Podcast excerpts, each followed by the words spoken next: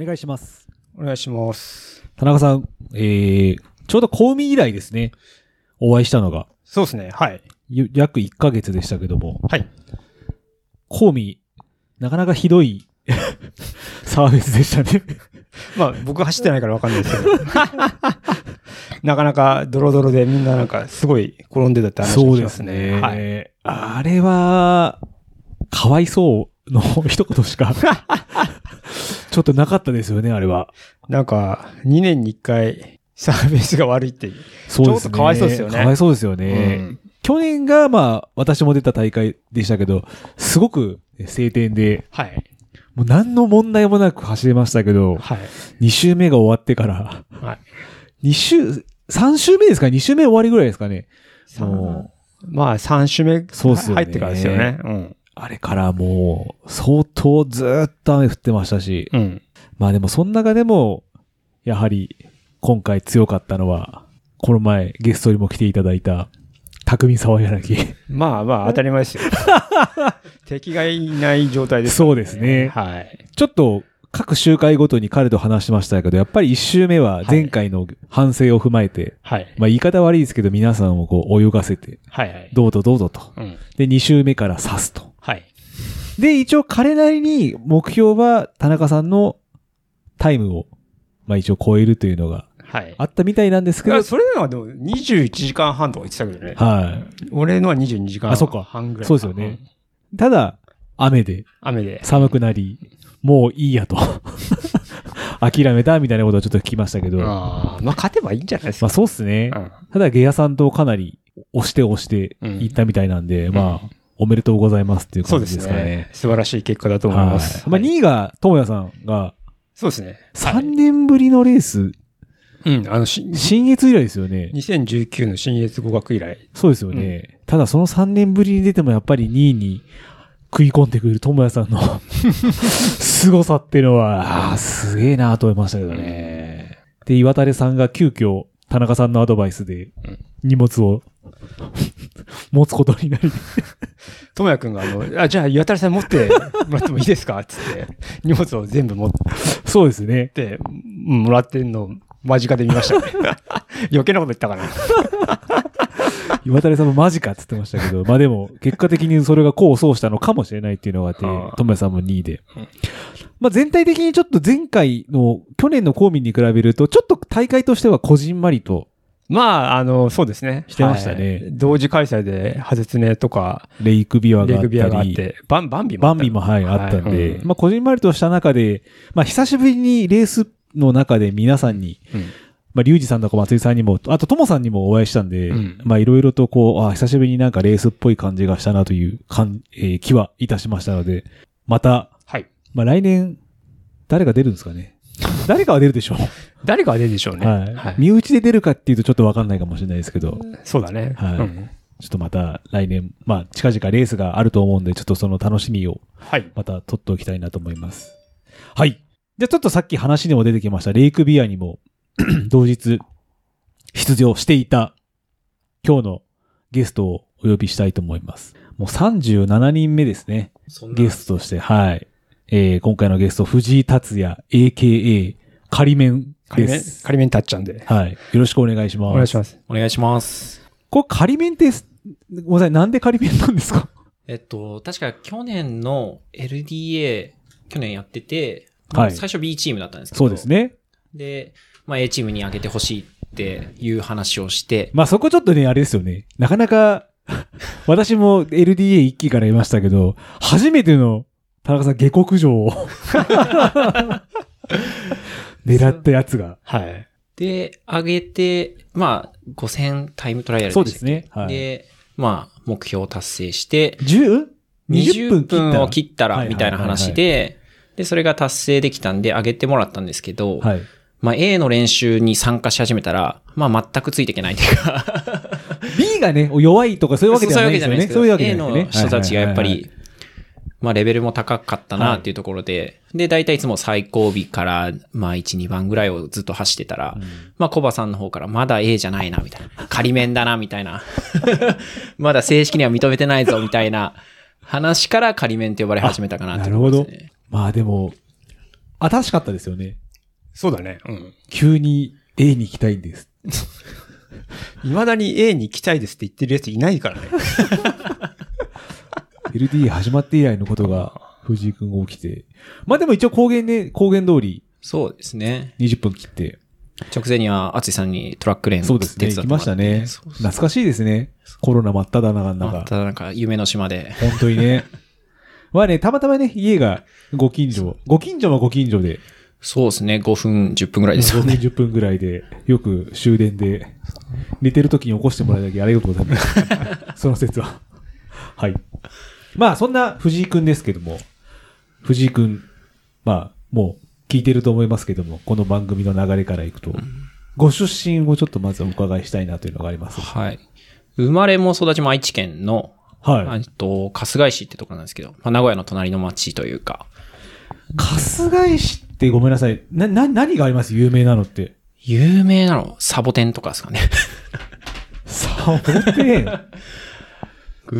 けど、本当に有名なものってあんまなくて、なんか田舎町って感じで。うん、あんまそ、なんかそんな気そはうそうしなんでますす。でも、あの、東海自然歩道とかとはあったりするんで、春日井三山って言われる。はいはいはいはいはいはいはい、はでい。結構山とか自然が多いエリアかなっていう。へえ。ちょっとちなみに、申し遅れましたね。はいはい。うん。今日オンラインじゃないんですよね。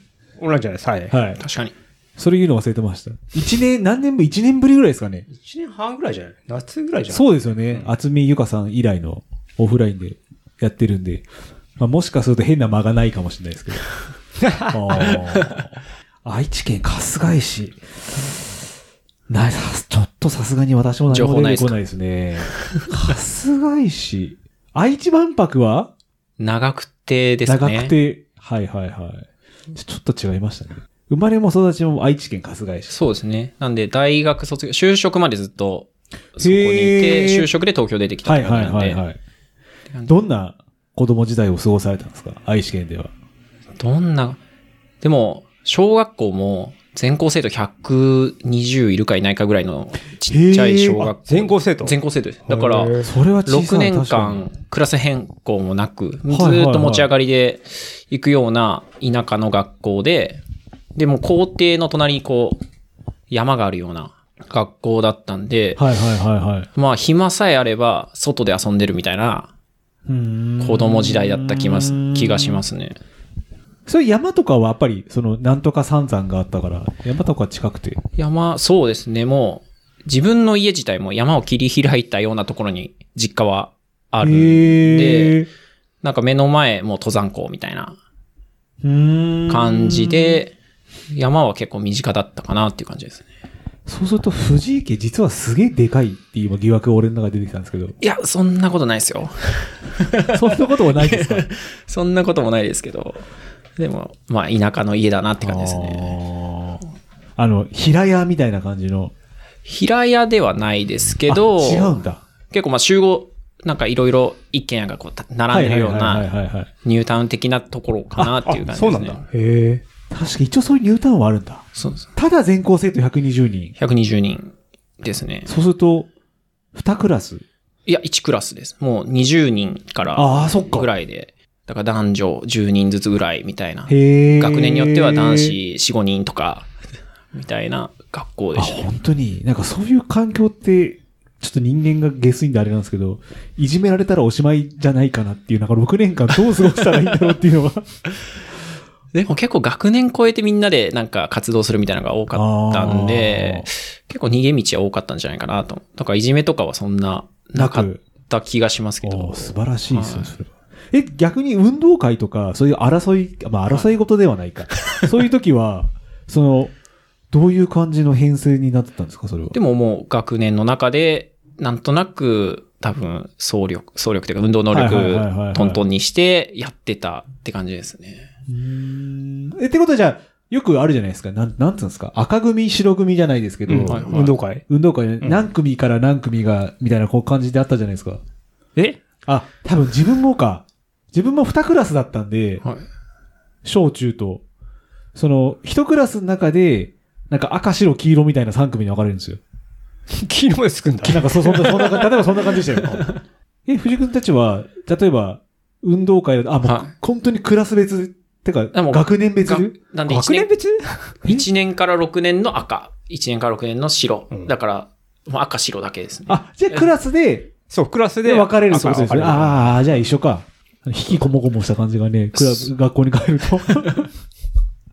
俺も赤白だったけど、うちの子供はなんか4色ぐらいあったね。うん。おー4色ですかうん。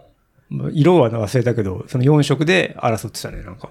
ここら辺って最近どうなんですかなんか川崎ってちょっとあれじゃないですか。ちょっと最近人口が増えてきたみたいな話が。ああ、えっとね、やっぱタワー、タワーマンション。やっぱそうなんですよね、やっぱり。うんじゃあ、3クラス、4クラスぐらい結構。あったんじゃないかな。3、4クラスあったと思う。あ本当ですかうんもうちょっとあったんじゃないかな。うん。じゃあ、そういうのは、中学校上がって初めて複数クラスになったそうです。ね。中学校入って、初めてなんか、近隣の小学校たちが集まってきたんはいはいで、はいはい4クラスとかにああ。で、だからもうクラス替えっていうのがすごい新鮮だった記憶があはる。いはいはいはいはいはいはいはい。そこにめ、なんかワクワクするというはいか、はいはいはい。そう。え、ちえちなみにそのなんか、その少年野球とかさ、はい。少年サッカーっていうのはさ、小学校では作れたの。もう作れないんで、 なんか近くの小学校が主催してるチームみたいなのに所属したりとか、あだーからもうはい自分たちの学校だけじゃもう何もスポーツはできないみたいな感じがあったんで、うん。外に行ってましたね。その中でじゃあ何か小学校時代は、スポーツは藤井君はされてたんですか小学校はずっと野球をやってて、はい。あと空手か。野球と空手をずっとやってましたね。小中と。あ、小中と。はいい。ちなみにやっぱあれですか、ドラゴンズファンでしたそうですね。完全なドラゴンズファンでしたね。その時好きな選手は誰でした中学校の時に。誰だろうけど、アレックス、 あの、戦外野、までもう強肩だった、肩がめちゃくちゃ強い選手がいてそ、れは秀則ではなくて。ひ秀則も好きでした。なんか、こう、レーザービームみたいなのには、いはいはい。中二、中学生ながらこう憧れてたみたいな。へえ。全然わかんねいるんですよ。中日に。ちょっとアレックスはちょっと自分もちょっとわからないですけど、え。うん。秀則っていう秀ね則、とかあの、 秀則。へ外野の守備だけで、ん飯が食えるっていう。え。あれはね、秀則はやばいよ、ね。秀則はやばかったですね。だから肩が強いっていうのがかっこよかったなと思いますね。あの時あの時の中日は強かったよ。落合落合の時でしょ。落合監督そうです。あーなんか3連覇とかしてたぐらいの時全盛期な気もするんで。洗い場、森の。あ、そうそうそうそう。全然わかんないね。あ本当ですか。もう大砲とかさ、そう、宇野勝とかがいた頃ですよね。たあ、たい、うあ、ううのまだいたかい。ますね。立浪さんとあ、か立浪あですね。あ、で、ヨダとか。与田、はい。すげえ懐かしい。その頃の中日は私知ってますけど。逆にあんま知らないですね。あ、本当ですそかう。そうあの頃多分あれですよ。与田もいて、川又がいたんですよね、中日に。川又謙信だっけ言っちゃったっけ代打の川又、米彦だっけあとは彦野。あ彦あ、根彦根ははいいああはいはい。ちょっと世代がやっぱ違いますね。違います若ね。干そうですね。だって多分、藤井君クロマティとか知らないでしょ。 クロマティはなんか、あの、ゲームで助っ人外国人みたいなのはいはいではいはいは、隠れキャラみたいなので出てくるイメージでしたね。で、名古屋球場じゃないんだもんね、もうね。もうドームですね。そうだ。名古屋球場はなんか二軍が練習してるみたいなイそうメージだよね。新幹線で見えるね。そうそう。わあ、全然違あれう。中学生って何年前えと、今が30になった年なので、今が30 15年前15年とか、えもうちょい前か、17、8年。今が平成でいう、平成だったら 30? 何年ですかね平成とか全然わかんない。 ?4 年とかなんですかねでも10 西暦で言うと、15年前だから、 ?2007 年。 7年か。 2007年あ何したっけなそう。ちなみにだって、俺が大学卒業して、まあ、大学の、まあまあ、院に行ってた先輩も一緒に就職だって、それでなんか名古屋に行って、で、その時に多分あれなんだよね、名古屋ドームができて、はい、あの、ちょうど海のところですよね、名古屋ドームって。で、なんかね、そんな話をさ、はいはいはい。してたから。 え、2000、じゃあ、え、2002年って言ったら、え、じゃあ、2000、じゃあ、日韓ワールドカップちょちょちょちょ1998年か。 98年。じゃあ、いくつよ。 98年は6歳とか、7歳とかですかね。僕1992年生まれなので、わあもうこの世に生まれて11年経ってましたね。おなん何歳だろ ?92 年。 90年、田中さんいくつですか何年前18だよ。高校卒業してんじゃないそうですね。はあ。若えのが出てきたなって感じですね、本当に。 まあね。まあいいことですね。そう、藤井君、そう、空手もね、やられてて、これ空手は何流というか、何の空手になるんですか、これは。なんかその愛知県の方で結構メインでやってた、不動会ってところなんですけど、ん。まあフルコンタクトの、あ、フルコンで。フルコンでずっとやってたっていう。いう感じですね。じゃあ、フルコン、ああ、でも、フルコンで好きなか選手いましたかずみはじめとかあ、かすみって、はいうちの中学校の先輩なんですよ。マジですか川崎川崎なんですよ。ああで、あの、まあ、私の川崎って治安が悪い方なんですけど、聞いた話だと、やっぱり地元の超悪も、霞始めだけには盾つかなかったって言ってましたもん。あ、もう強いから。はい。すげえ強いんですよ、霞さん。そうですね。ね、残念ながらね、フランシスコ・フィリオに負けちゃって、世界チャンピオンになれなかったんですけど、うんその前に、100人組手をね、完遂します完ね。成して、んだからまあ、日本ですげえ期待されててね、ただ自分は、成島さんが好きだったんですけど、ああ、小さな巨人というか、そうそうあそうの、平成の竜。平成の 竜まあ、フルコンタクトってあの、顔が打撃はなしで、うんうん。ただ、蹴りとかはね、ハイキックとあハりイキでックとか回し蹴りとか。顔面のパンチ以外何でもありみたいな以外何でもありっていう形が。顔面のキックはいいんだ。キックオッケーなんですよ。あ、顔面のキックいい。はい。そういうね、あの、競技をフルコンタクトからでっつって。うん。はい。だから藤井君はじゃあそれを、小中。小中高。で、大学は他の部活所属してたんで、はいはいはいはい。で、また社会人になってやってたって感じですね。あーえ、段で言うと何段えっと、自分の所属してたところで言うと3段とか、あ、本当に。みたいなところまあすごいねで持ってましたね。あの、モリモリさん、バックヤードのモリモリさんの、あのー、サポートにしてるカナさん。はいはいはい。花さん。あの人も聖堂会館の、うん。やべえ頃の時代の、カナさんの手をちょっと見せてもらったことなんですけど、尋常じゃねえ剣だこかってけんだこが。確実に殺されるなと思うんですけど確かに見ちゃいますよね、空手家の見ちゃう剣では。しょはい。完全なんか巻き藁とかでやったみたいな、こうなってて、やべえなと思いました。まあ多分ここの会話誰も聞いてる人はわかんないかもしれないですけど。ああ。体はなんかあれですか大会出たりとか。そうですね。もう結構競技志向でずっとやってたって感じですね、空手は。藤井君何でも結構意外とはい。競技志向になる傾向は自分の中であると思います。ありますね。負けず嫌いというか、あーうんなんかやるんだったら、なんか上を目指したいみたいはいなはいはいはいはいはい感覚が常にああるがゆえに苦しむ時もあるんですけど、あじゃあ自分のことは理解しつつも。 そうですそうです。あなるほど。じゃあその中で、じゃあ中学校も進学校進学して、はいそうすると初めていろんな中学校の人たちが集まってくるわけで、あ小学校の人たちが集まってくるわけじゃないですか。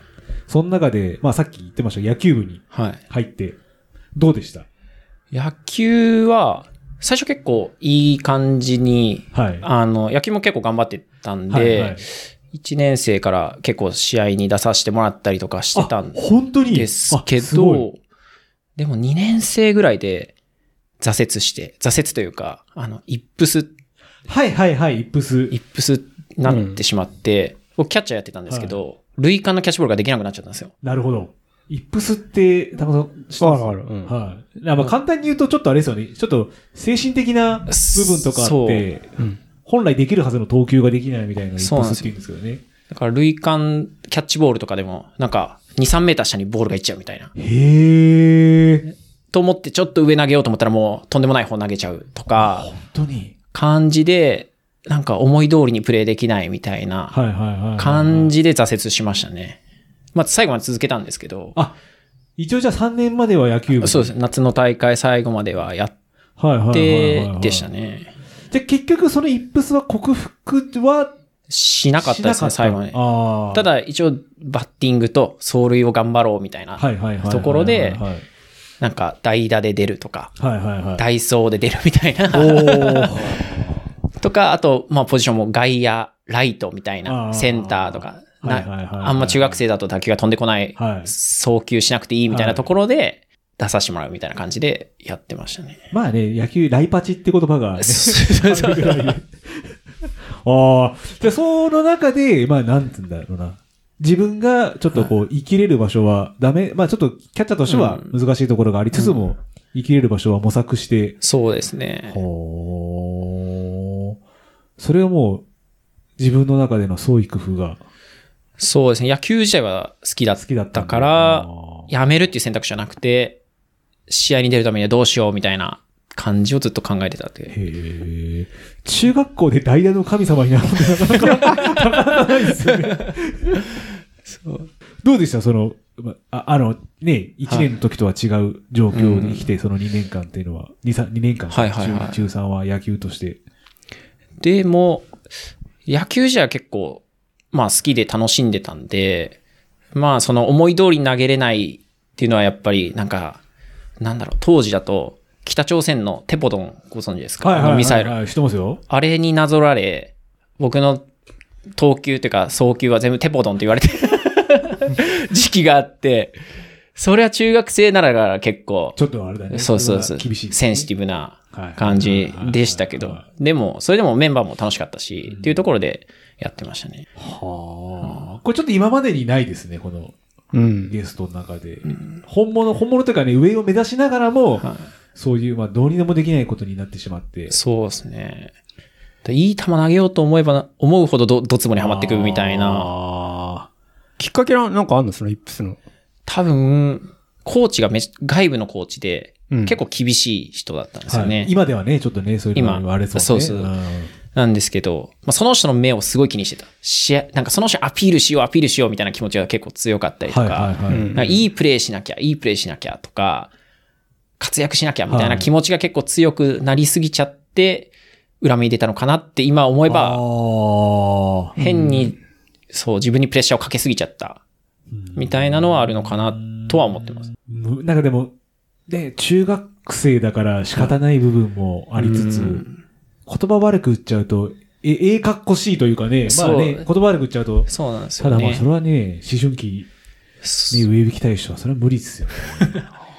ちなみに今はじゃあ送球できんのわかんないですよね。もうそれ以来野球ボールを持ってないっていうあー感じであー若干トラウトラウマじゃないけど、投げることの恐怖心はあって。うん。で、高校はでもハンドボール部に入ったんですよ。まあ確かにね、ハンドボール手元ぐらいの方がいいかもしれないよね、もしかすると。だし、ボールが変われば投げれたんですよ。だから野球ボールだけ投げれなくなっちゃってて。だからドッジボールとか、ハンド、まあハンドボールもそうですし、他の球技は全然できたんですけど、野球ボールを握ると投げれなくなるみたいな感じになっちゃって。それは高級、難級、なくなくですねなんかあーなんかグローブを持った人に投げれなくなるみたいな。へえ。感じでしたね。それは本当に、なんかもう、なんか、なんだろう、うまく言えないけど、ねえ、うん。まあ本当に典型的にイップスというか。普通でしたね。へえ。でもその当時はイップスってことも知らないし、そうだよね、自分がだからなんで投げられないんだろうみたいなところの葛藤がすごい大きかったような気がします。まあ、インターネットが、ね、もう藤井君の時代はあるとはいえ、はただそんなイップスっていう言葉い。を、そうなんだよ。あんま、たし、ここ最近でもないけど、うんまあ、あんまりなかったよね、昔、イップスていうのなはかったですね。で、周りも知らないし、そういうのうーを。んそう、だから急に藤井が投げられなくなったよみたいな感じでしたね。それ周りからしてみたら、おいおい、どうしたあいつって話に なっちゃうよね。でしたね。うわーこれ田中さん辛いっすね、中学生。そうだよね。普通やめちゃうんじゃないやめちゃいますようねいん。や、やめなかったメンタルがすごいな。まあ、いろいろね、多分ご家族とか、いろいろ多分そういうサポートしてくれる人がいたと思うんだけど、ですね。すごいなへえ。じゃあちょっと今さ、さっき藤井くんからも出ましたけど、高校時代のハンドボール、これももちろん性格上、いや、ここは全然上を目指すとかじゃなく て、最初、まあ野球部入ろうと思ったんですよ。はいはいはい。入ろうと思ったんですけど、おすぐっとあ、オスグッドシュラッターですね、膝すが。なっちゃって、うん。で、もうす、キャッチャー、まあもう、高校になったらまたキャッチャーやりたいなと思ってたんですけど、はいはいはいキャッチャーもできない、イップスもある、どうしようかなはいって思って、野球部はとりあえず、まあ結構強豪校というか、野球もあ、頑張ってなるる、ほど。はいはいはいはい。あ、まあ、公立なんですけど、野球頑張ってる高校だったんで、まあここでなんか活躍できないぐらいだったら、他のスポーツやってみようかな。だし、あと空手も同時並行でずっとやってて、はいはいはい空手の方にちょっと力入れようかな、みたいなところがあって、で、ハンドボールが、まあ、まあ面白そうかなっていうのと、はい。まあ走り込みもやれるし、なんかこう、筋トレもできるし、なんか、ちょうどいいなーみたいなところで入ったって感じですね。だからそんな熱量はなく、やってましたね。あ、その頃からもう走ることも、筋トレもはい好きだった。そうですね。なんか鍛えるのが好鍛きえるのが好き。みたいなところはへえ。ありまししたね。た。ただでも陸上部には入ろうとは。思わなかったですね。まあ、球技がやりたかったっていうのあーあーなるほどはあるのと、そうです。まあ確かに。あとは高校から活躍できるああ、まあっていうのもあるじゃないですか。ハハンンドドボボールとかは中学でそんなにないし、はいはいはいはいはいはい。まあ初めてやるにしてはちょうどいいかな、みたいなところ、そこそこやれるんじゃないかな、みたいなとこ ろで、はいまあね、愛知は、今思い出した愛工大名電も、野球強はいですしね中京大中京、中京、あとはトヨトヨタ、トヨタ大谷といったことにも強いですね。中京も強いですし、はまあ確かに厳しいですね、愛知は。一郎もね、愛知県い。し名電ですね。名電で。はい。そうなるとやっぱり、 必然的にハンドボールっていうのは。そうそう。じゃあもう、ハンドボール部は、スタメンとか、うん。そこら辺はあんまり目指さず、でも、そうですね。まあ、部員も少なかったのもあって、試合には確かにこはいう、はい出させてもらってたりはしたんですけど、別にそこでなんか、頑張ろうっていう感じはなくでしたね。あれでも藤井君の時、宮崎大輔とかはまだ知らない世い代や、知ってる世代でしたね。あ知ってる世代はい。でもそんな試合も見ないし、はいはいはい。まあ確かに。なんか、はい。ただただ、 参加して、走って、筋トレして、で、空手に生かすみたいなつもりでやってましたね。空手はどうだったんですかその高校までも、まあ、高校にちょっと力を入れようとした空手っていうのは、例えば、はい。全国大会出るとか、そこら辺のお話みたいな。一応、中学と高校は全日本で優勝みたいすな。げええ 全日本であそうです。まあ、まあ、流派がいっぱいあるんで、はいはいはい。まあ自分がいる流派では、そうだったって感じですね。だって無差別ですよね。一応階級が結一応階級分構かれてて分かれてたんで、まあ自分の体格と同じような人たちとはいはいはやいはいるっていう感じだったんで、その中でって感じですね。ちなみに何キロ級でした藤井君は。僕、中、ん高校は62、3キロぐらいの体重でしたね。あ一応じゃあ軽量級部類。部類ですあね。ーまあでも一番層が多そうな。一番なんか同じ背格好が多いんで、そうだよねはいはいはいはいのところでやってました。いや、すげえな、全日本優勝。これ連覇とかそういう感じですかこれは。中3高1 おですね。すごいな。得意技は。得意技 は、なんだろう。でも、上段がやっぱ得意でしたね、ハイキックが。上段回し蹴りが。はいへえ。じゃあ成島体流もじゃないですけど。見えないところから入ってきた。 あじゃあ体も柔らかいんだ、藤井君柔は。らかかっったです たね。へえ。すげえ。高二高三はちょっと、じゃ高2は、多分、準優勝あ。あ、それでぐもらい準優勝。なんか負けちゃって、で、高3はもう受験シーズンだったんで、出場してないかなぐらいでしたね。すごいな。何人ぐらいの大会なんですか、それって。でも全全日本ぐらいになると。どうなんですかね。トーナメントで見ると多分、3、40人、多あー分、その地区、地区大会みたいなのがあはいっはいはいはて、い全日本でなると3、40人ぐらいここ上がってくるような大会だったと思いへーます。だから、4回、ん ?3 戦、4戦ぐらいするみたいな感ワンデーですよね。じ。ワンデーです。わ、す、大変だ。はあ血尿とかならなかったですかならなかったですね。でも出る人はいるって言いますよね結構月をもらいすぎて。はすご。 すごいですね。すごいね。い。いやいや。え、なに地区大会があって、全日本で。がそワンう、県大会があって、一応、全日本。まあ、全日本もエントリーすれば出れたんですけど、まあ、その中で予選があって、本戦があって、みたいな感じに出てたっていう感じですね。何人ぐらいの頂点なのそれがなんで、どうなんですかね。自分のその、階級でいくと3、40人ぐらいが出てる感じですね。だってそれ年齢層はだってもうオープン。オープンです。結よね。局、あ、でも、中学生とか高校生の自分と同じあー背格好みたいなはいはいはいはい感じでした。すごいな。なかなかいないな、空手やってた。でも本当初めてになんか別に大きな流派でもないから、まあ取りやすかったのかなとは思ってまだ。いすやけいど、やいや。まあでも別に他流試合になんか出るとかそういうわけではなく、そうですね。社会人になって出始めたっていう感じですね。社会人、そうです。他他流試合に。はい。他流試合、そうなんか、いろんな流派があるんで、はいはいはい結ありますね局どの流派の誰が一番強いんだみたいなのが、パウンドフォーパウンドと。そう。なんか JFKO という、まあ、お新極真が主催して る、はいはいはい。ミドルさんですね。そうです。ミドル健一さあん。って、で、社会人の時はもうそこで入賞するのを目指してやってたっていう感じ。すげ え。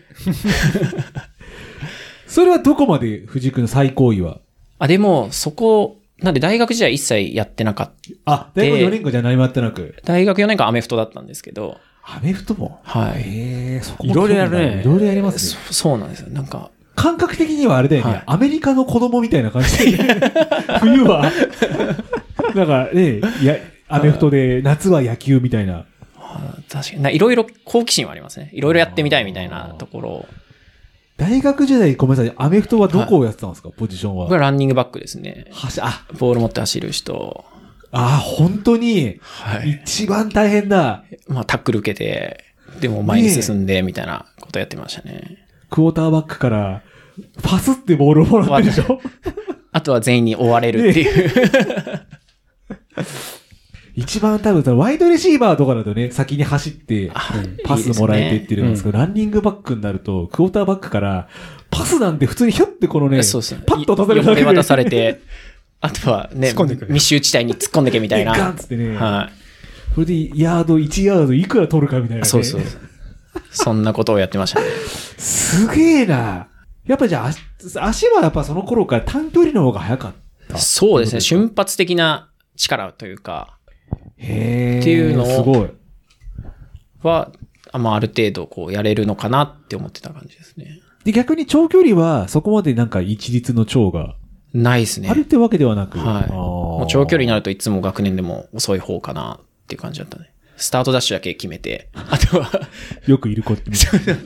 え、50メーターは何秒でした50メーターは多分6.0とかあ6点ちょっとみたいな感じでしたね。俺も50メーター6秒だったんですよ、自分。早いね。そうなんですよ。一回だけ大学、高校から大学上がるときに、某大学のうん。アメフトの推薦みたいのがあったんですけど、うんうん。まあ、結果行かなくてよかったなっ ていう。あの、この前ちょっと話題になった大学あのーはいはいはいラグビー部があったんですけど、ララグビー部はいあーアメリカンフットボールがあったじゃないですか。あったね。うん。はいはい。あそこだったんで、よはいはいはいかったなと思いましたけど、不正タックルが。はい、どことは言わないですけど、はい。おー それじゃあ大学も4年間、そうですね。4年間やって。怪我は怪我さっはき、オスグッドとかね、話いろいろ出てましたけど。まあ結構ありましたけど、まあそうだよね、ラグビーロックじゃ。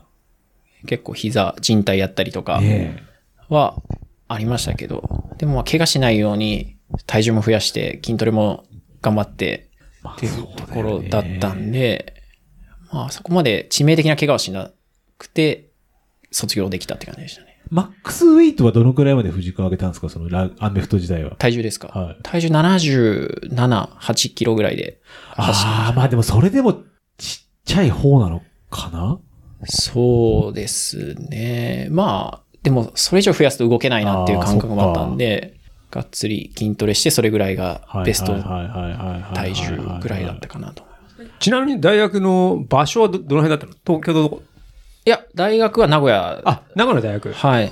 名古屋、そうですね、名古屋の大学だったんで、って感じです。名古屋の大学アメフトどこなんだろうなあんま知らないな。よく、まあね、ライスボールとかがはいはうい。んうん。アメリカ、あの日本だと、そうすると立命館とか、そうですね。京都大、あ、関西学院とかか。漢学とか漢、学立命、立命館。京大京大も強いですね。強いし関大と関か、大。で、東京は日大法政とか、日大法政はいはいはいはい。なんで、まあ僕の場合東海リーグだったんで、まあこう、東海一部リーグにはいたんですけど、やっぱり関西関東には勝てないみたいな、ああ、なるほど。やっぱ強かったですね、関西関東は。じゃあ、がん、まあ、その、憧れで終わってしまった。そうですね。甲子園試合とかはやらせてもらったりはしたんですはけいはいど、はいはいはいやっぱ叶わないな、みたいなのは、へそうーありました。ね。兄弟とか漢学とかも試合やりましたけど、やっぱ違うな、みたいな。そう、アメフトが面白いのは、あの、意外と頭のいい大学がうん。強いんですよね。兄弟も昔、うん。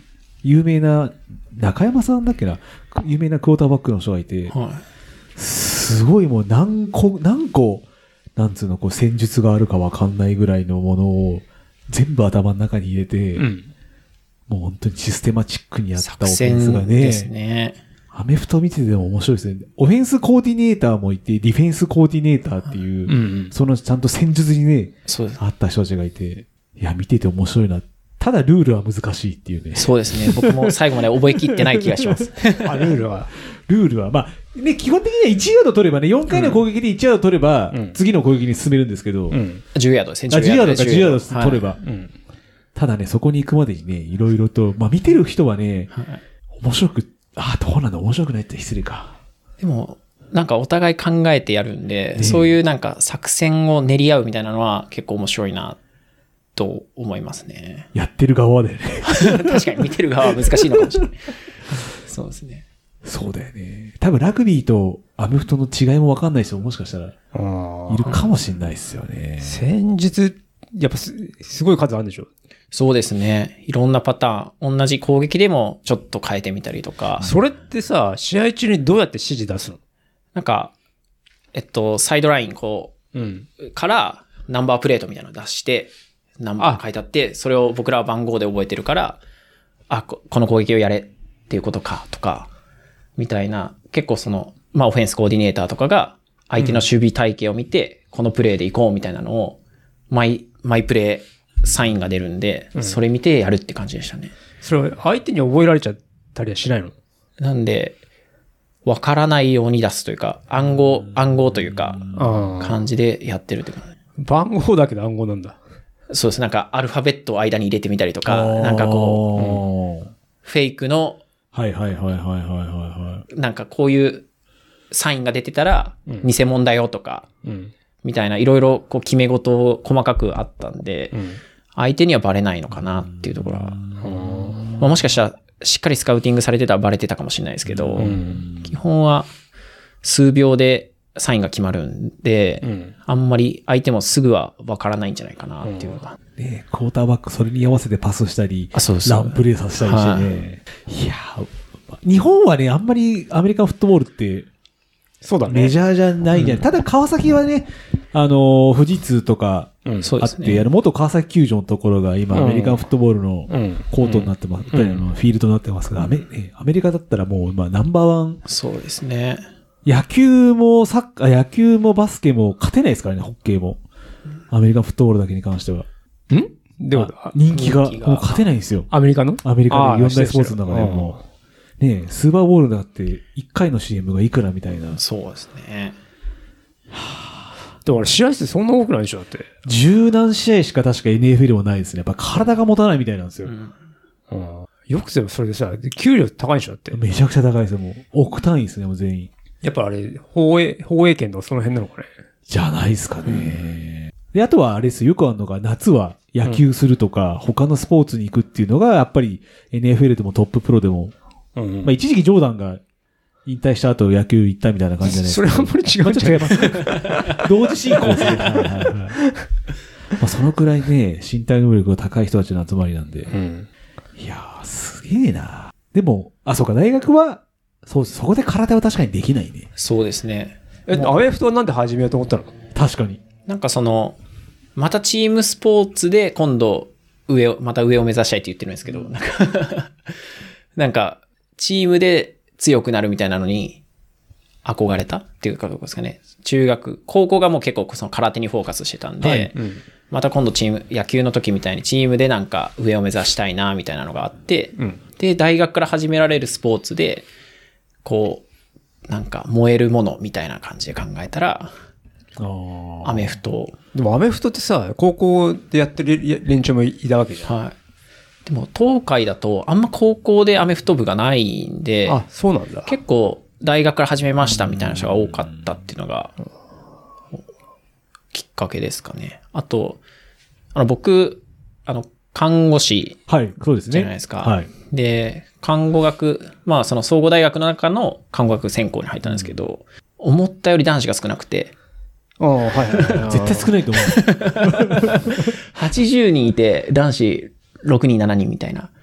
1割満たないぐらいで。ははいはいっはてなったら、この世界じゃ生きていけないなって思って、 もっとなんか男男臭いところにいい。たいみたいな、はははいはい。っていうのもあって、やっぱアメフトがちょうどこう、へーいい。な、いいバランス。アメフト部に所属しながら、学校にも通ってたら、ちょうど女子の感 じも。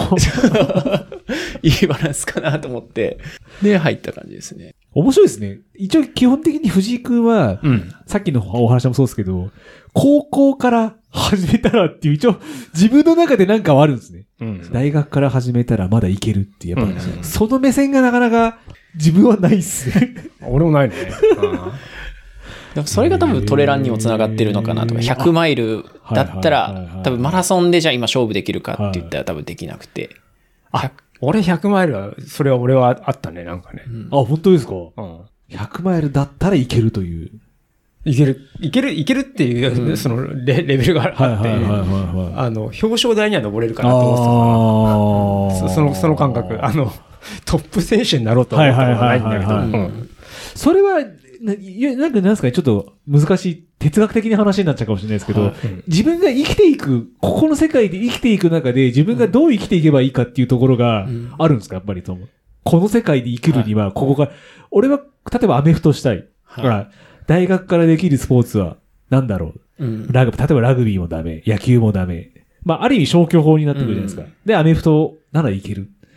で、多分そのアメフトならいける中でも、藤井君の中で、はい。何かがあって、そういうアメフトをやろうっていう部分っていうのはやっぱり、そそこのなんだろうな、その何あー何かというか。うんけど一番大きなコミュニティは大きいかなと思ってて、ああー、はいはい。こそのれでトレランも。そうです。はいはいはいこはいの100マイルやってるコミュニティがやっぱ好きはいはいはいはいはい。だし、とか、アメフト部のメンバーがやっぱいいなって思ったはいし、はいはいはいとか、で、その中で、さらになんか頑張れそうみたいなところで選んでるかなと思います。だから誰とやるかみたいなのは結構ああ。大事にしてるかなと思います。田中さんはどうだったんですかその、100マイルならその表彰台にん行けるとうん。思えるようになってきたきっかけはやっぱりあるわけなんですよね。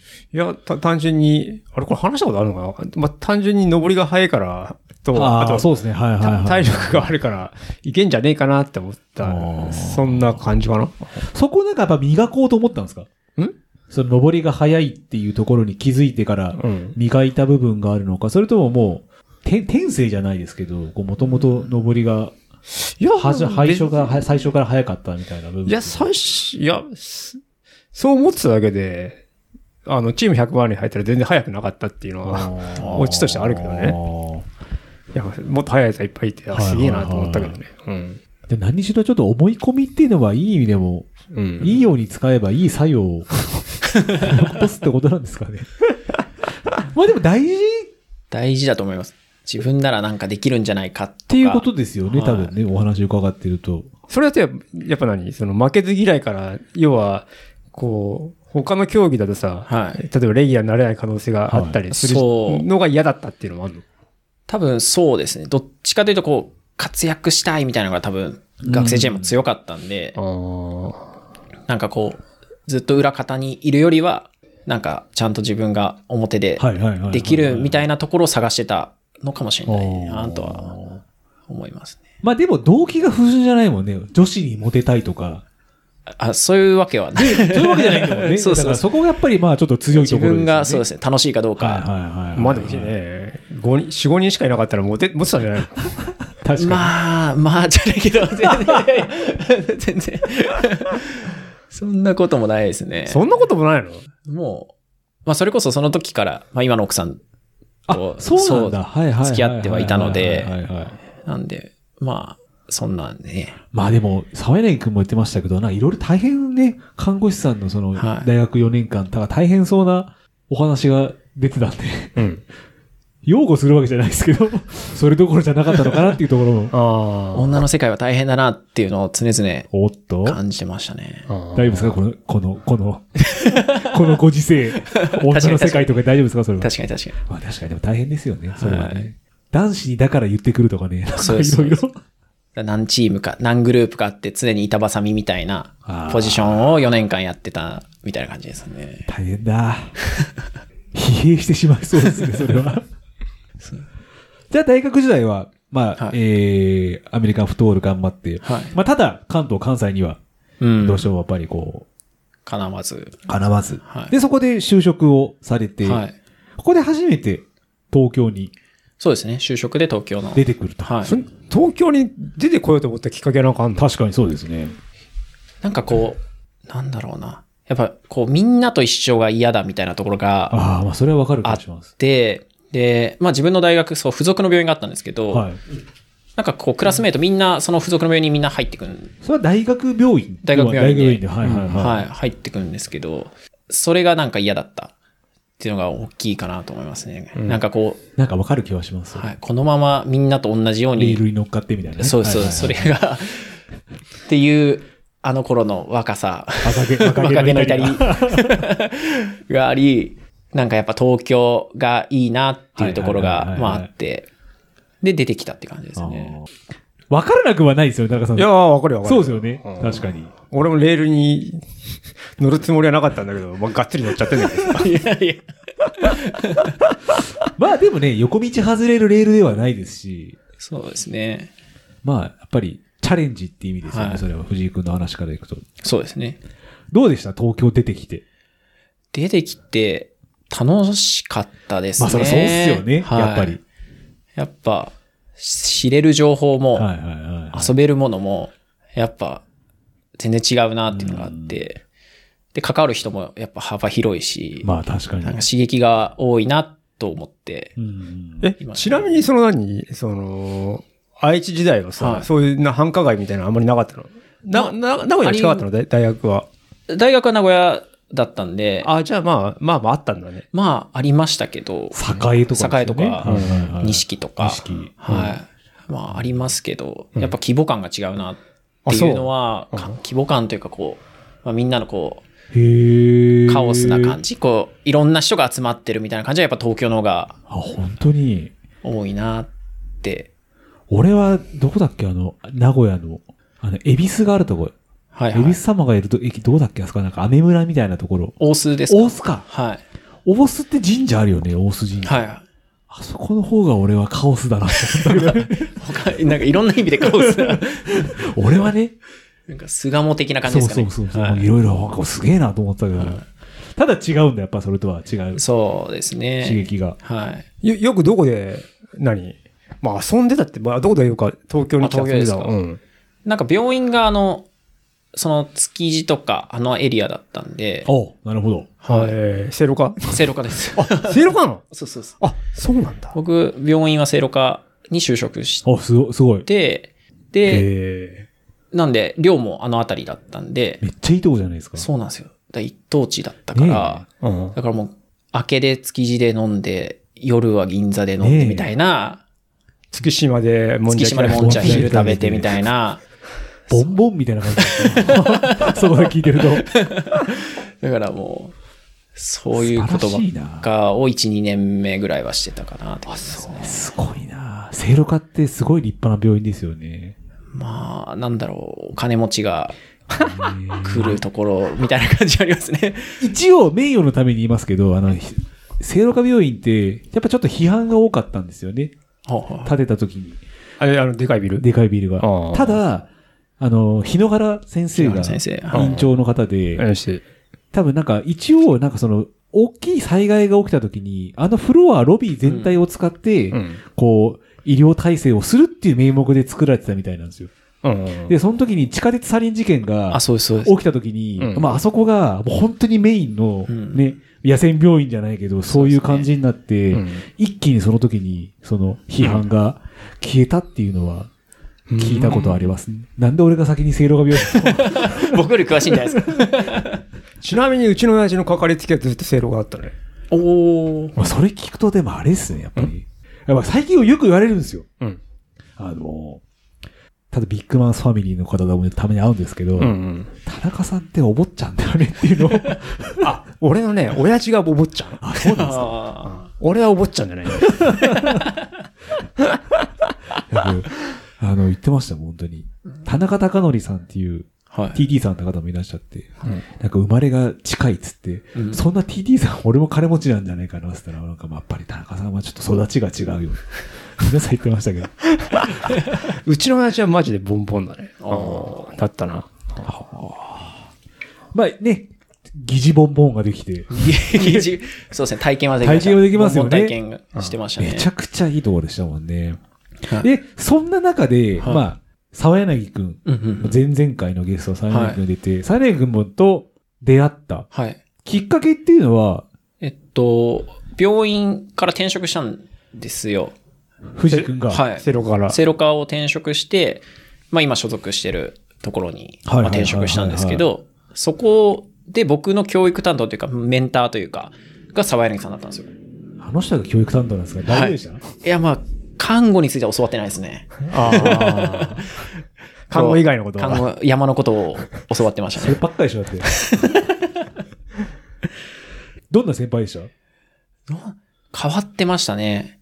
なんかこう、急に2、3週間とかいなくなって、えで、どうしたんだろうと思ったらニュージーランドに行ってるとか、それ会社的に OK な休み OK なんなんだですよよ。ね。はい。有給まとめて取ってとか、うん。で、どっかに行っちゃうとか。 だから、結構自由に、自由にというか、こう、ワークライフバランスすごい大事にしてる人だなっていう印象。ただまあ仕事はすすごい真面目というか、よく言えばワークバランス、ばワークライフバランスですけど、は働いてる側からしてみたら急に2、3週間いなくなったら、うお前って話い。にな僕りのますよ指導はと思いな がら、じゃあそこで、看護以外のことをたくさん教わって。 そうそう。じゃあ走るきっかけっていうのは、 はい。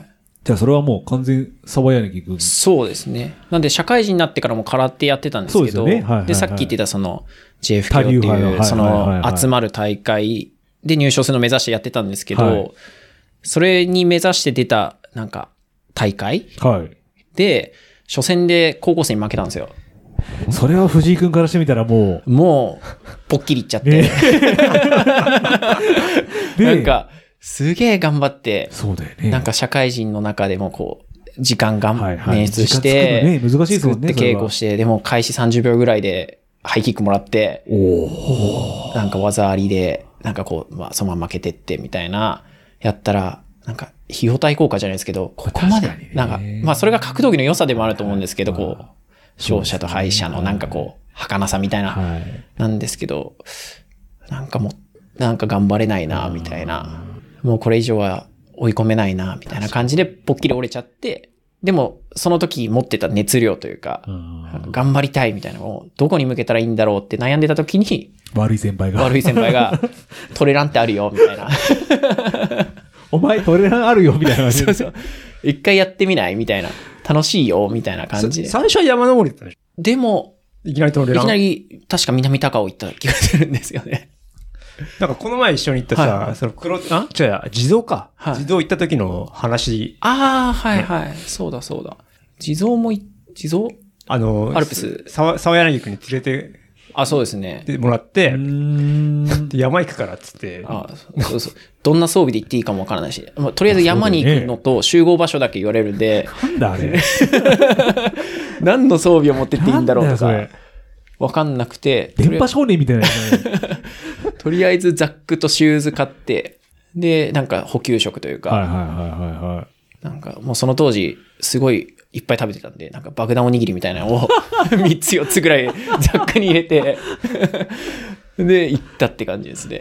だから結構あれ、初心者にはハードル高いよね。高いですね。ん。だから、行く山行く山でこんなきついのかと思いながら、まあ確かにね。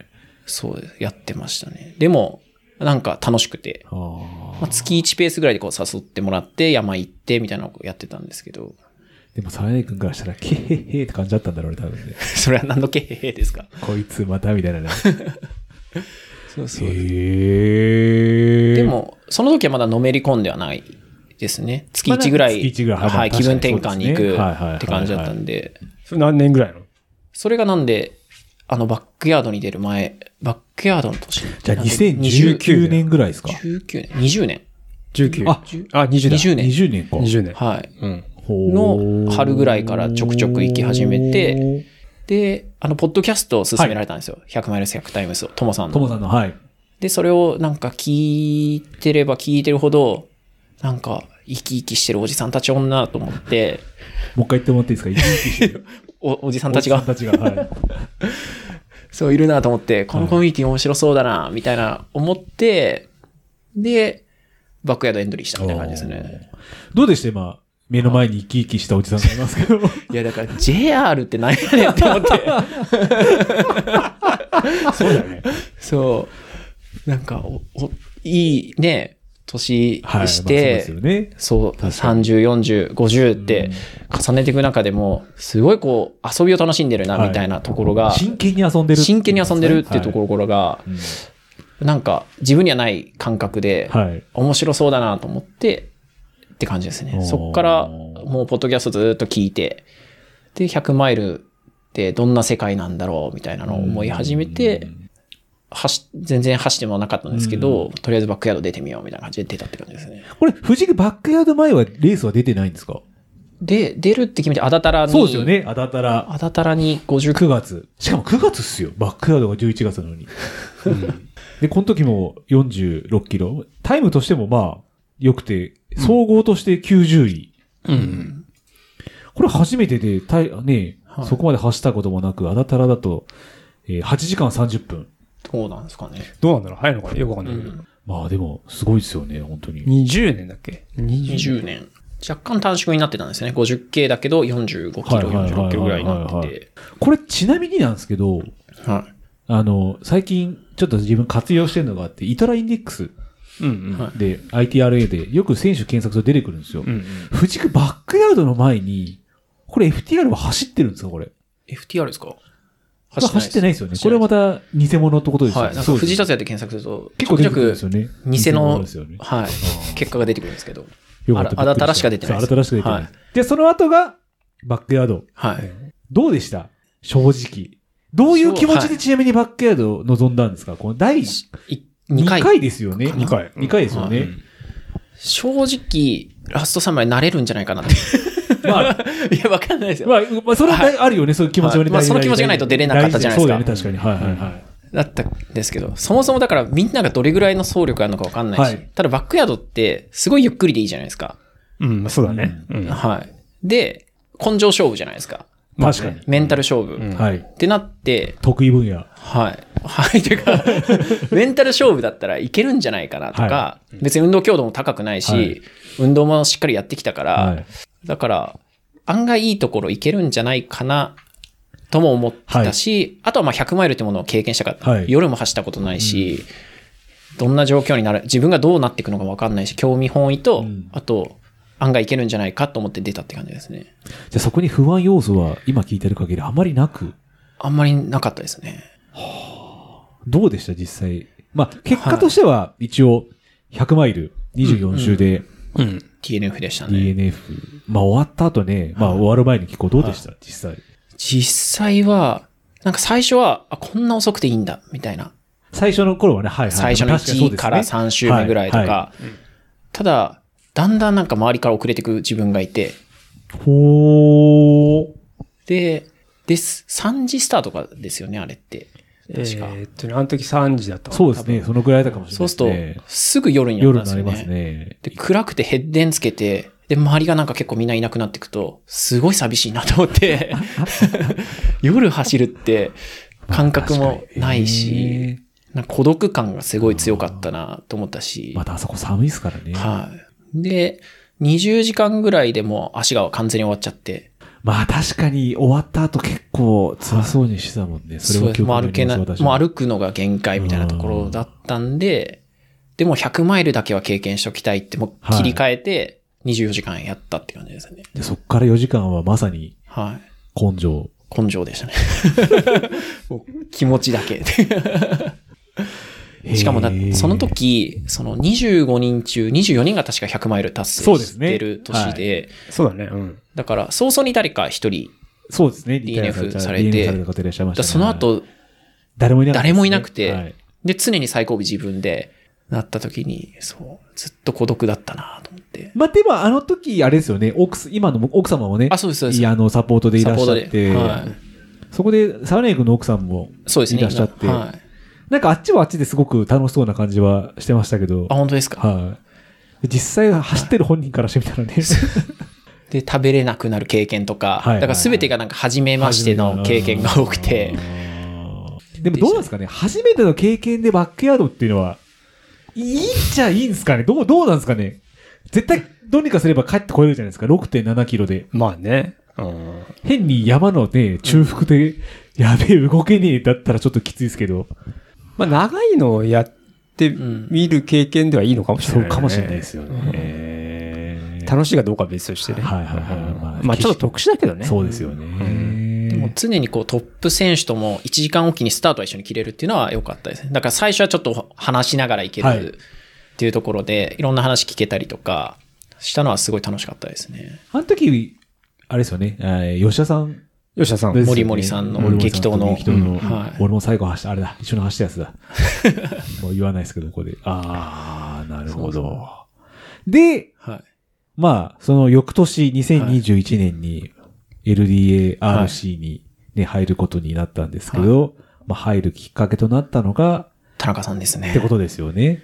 もあ、そう。う、はい。もう車ですよ。そうですよね。帰りのはいはいはい、あれ、その前にだってさ、あれじゃない体験には行きました。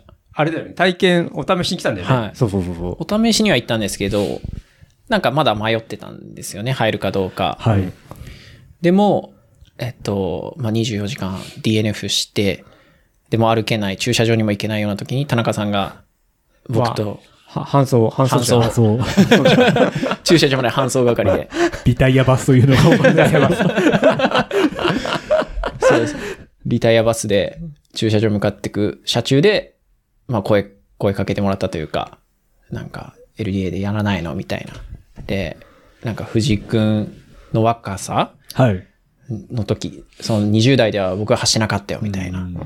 でも今こういうところまでできてて、みたいなこう話をこうしてもらって、で、伸びしろしかないよ、みたいな。のこれはもう入るってことだよ ね、って思って。それはで奥さんもその時に同情してますいたんですよね。だからもうはいは二い人して、うん、みたいな。すごいな。もう、一種のなんか宗教の勧誘みた いな。おっと、ちょっと今敏感な時期ですよ。 一種のこ一う、瞬極限状態になっ敏感ですよて。それ今はい。まあ確かに。だね、宗教、まあそういうね、やっぱりこう、影響力があそうですあるってことですよね。だからもうよく言うよ。はい。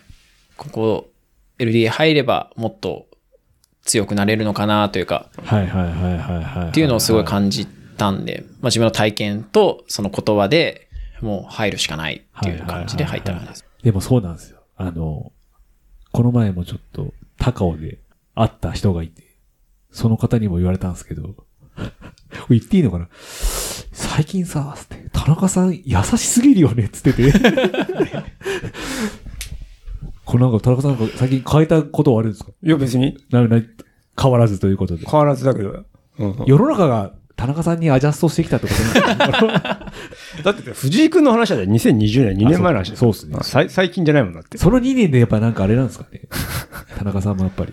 でも僕最初からそんな印象変わらないですけどね。あ藤君ははでも田中さんあれですよ、あの、コーミい。はい。来た時も、あの、駐車場近くからほら上がってくるじゃないですか、はいはいはいゴールに対して。はい。去年あそこで カーブで振ってたら好感度が良かったから、今年も好感度上げるためにやってきたって言ってました からね。ただ、雨が降っちゃってあんまりこうあー実際降ることができなかったんですけど。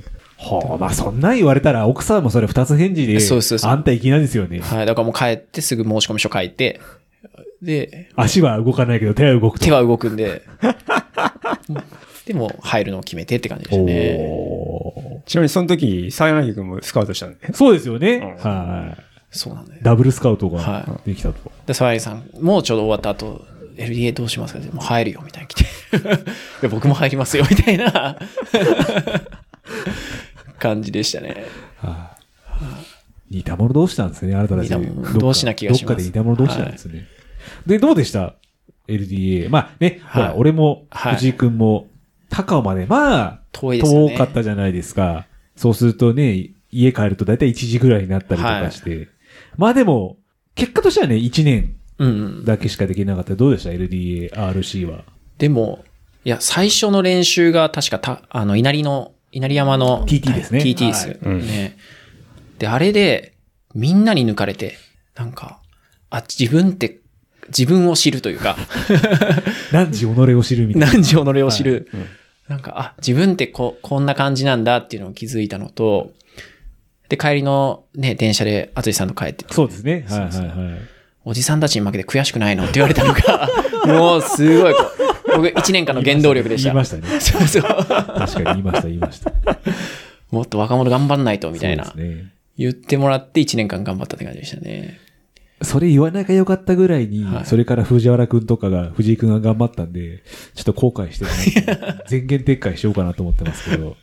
まあ確かに藤井くんが求めてた、その、周りのコミュニティじゃないですけど、そういったところは確かにあったとそう思いでますすね、ねそ。れは。し、なんか、別にみんなこう追い込むとかっていうよりは、純粋に楽しんでるはい。うん。じゃないですか、みんな LDA の皆さんとか。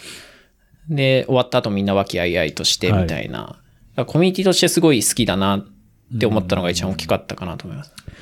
またここ、コバさんも大事にしてるそうだとねころですもんね、このコミュニティっていうのは。まあいろいろ自分も経験させてもらいましたし、確かに大きいですね。で、そこからがあれですよね、えー、2021年が、まず、えー、3月に平尾富士トレイルランニングレースで。はいはいはい。そうだそうだで、。これも、まあ、一応ロング22キロで2時間40分。で、その、えー、2ヶ月後にやりかん。はい。これあれですよね、沢柳さんは、長径はいというものが痛いという、まあ行って DNF されてましたね。真偽はいかほどかってところかもしれないですけど。 ただ藤井君ね、これ総合8位と。地位総合8位。はい素晴らしい100マイルですよね。はで、5月、あ、ごめんなさい、えー5ヶ月後の10月い。、はい。 OSJ コウミ。はい。これも31時間。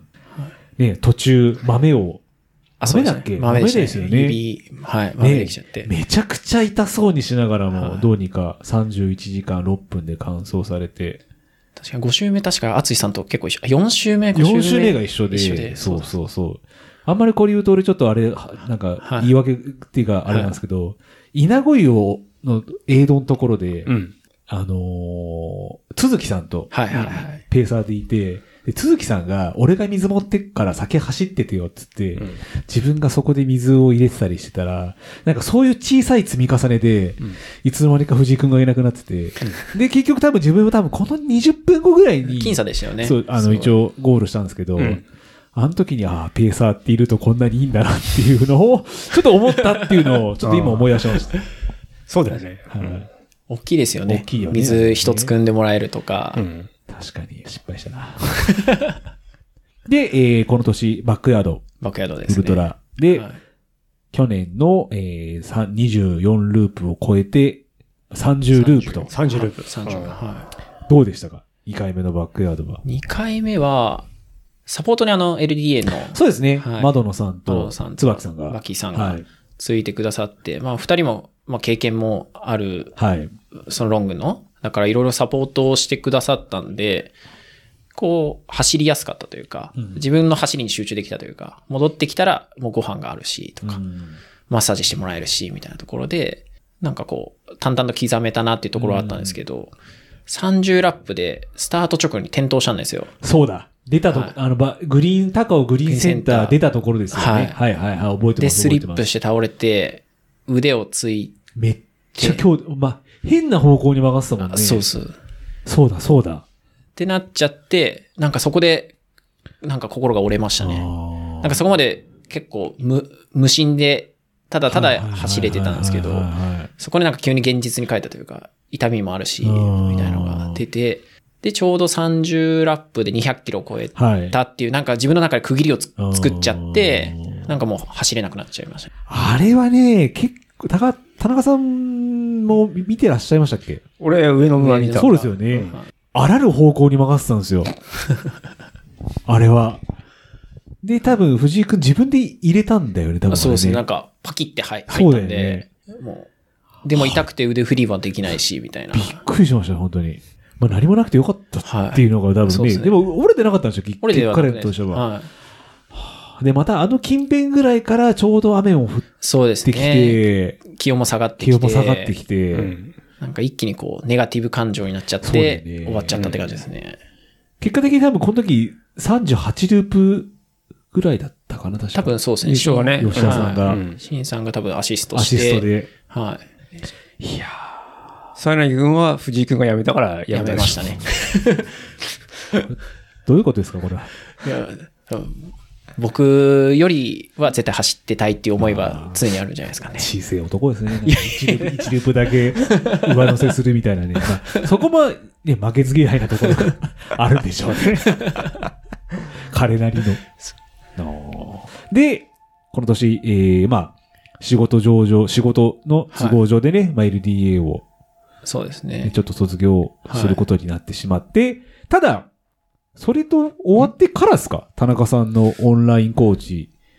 多分、そうですね。そうだねうん年明10けじ12月12月ぐらいかな。はこれは、あれですか、MF に UTMF。は向いけて、向けて UTMF に向けて、はいこれ田中さん先に聞きました。どんな練習を藤井君に課していたんですか、これは。どんな練習どんな練習っていうか、これ MF に感想に向けてだと思うんですけどいや、どんな練習ってはい、なんか、すげえスタンダードだったけどね。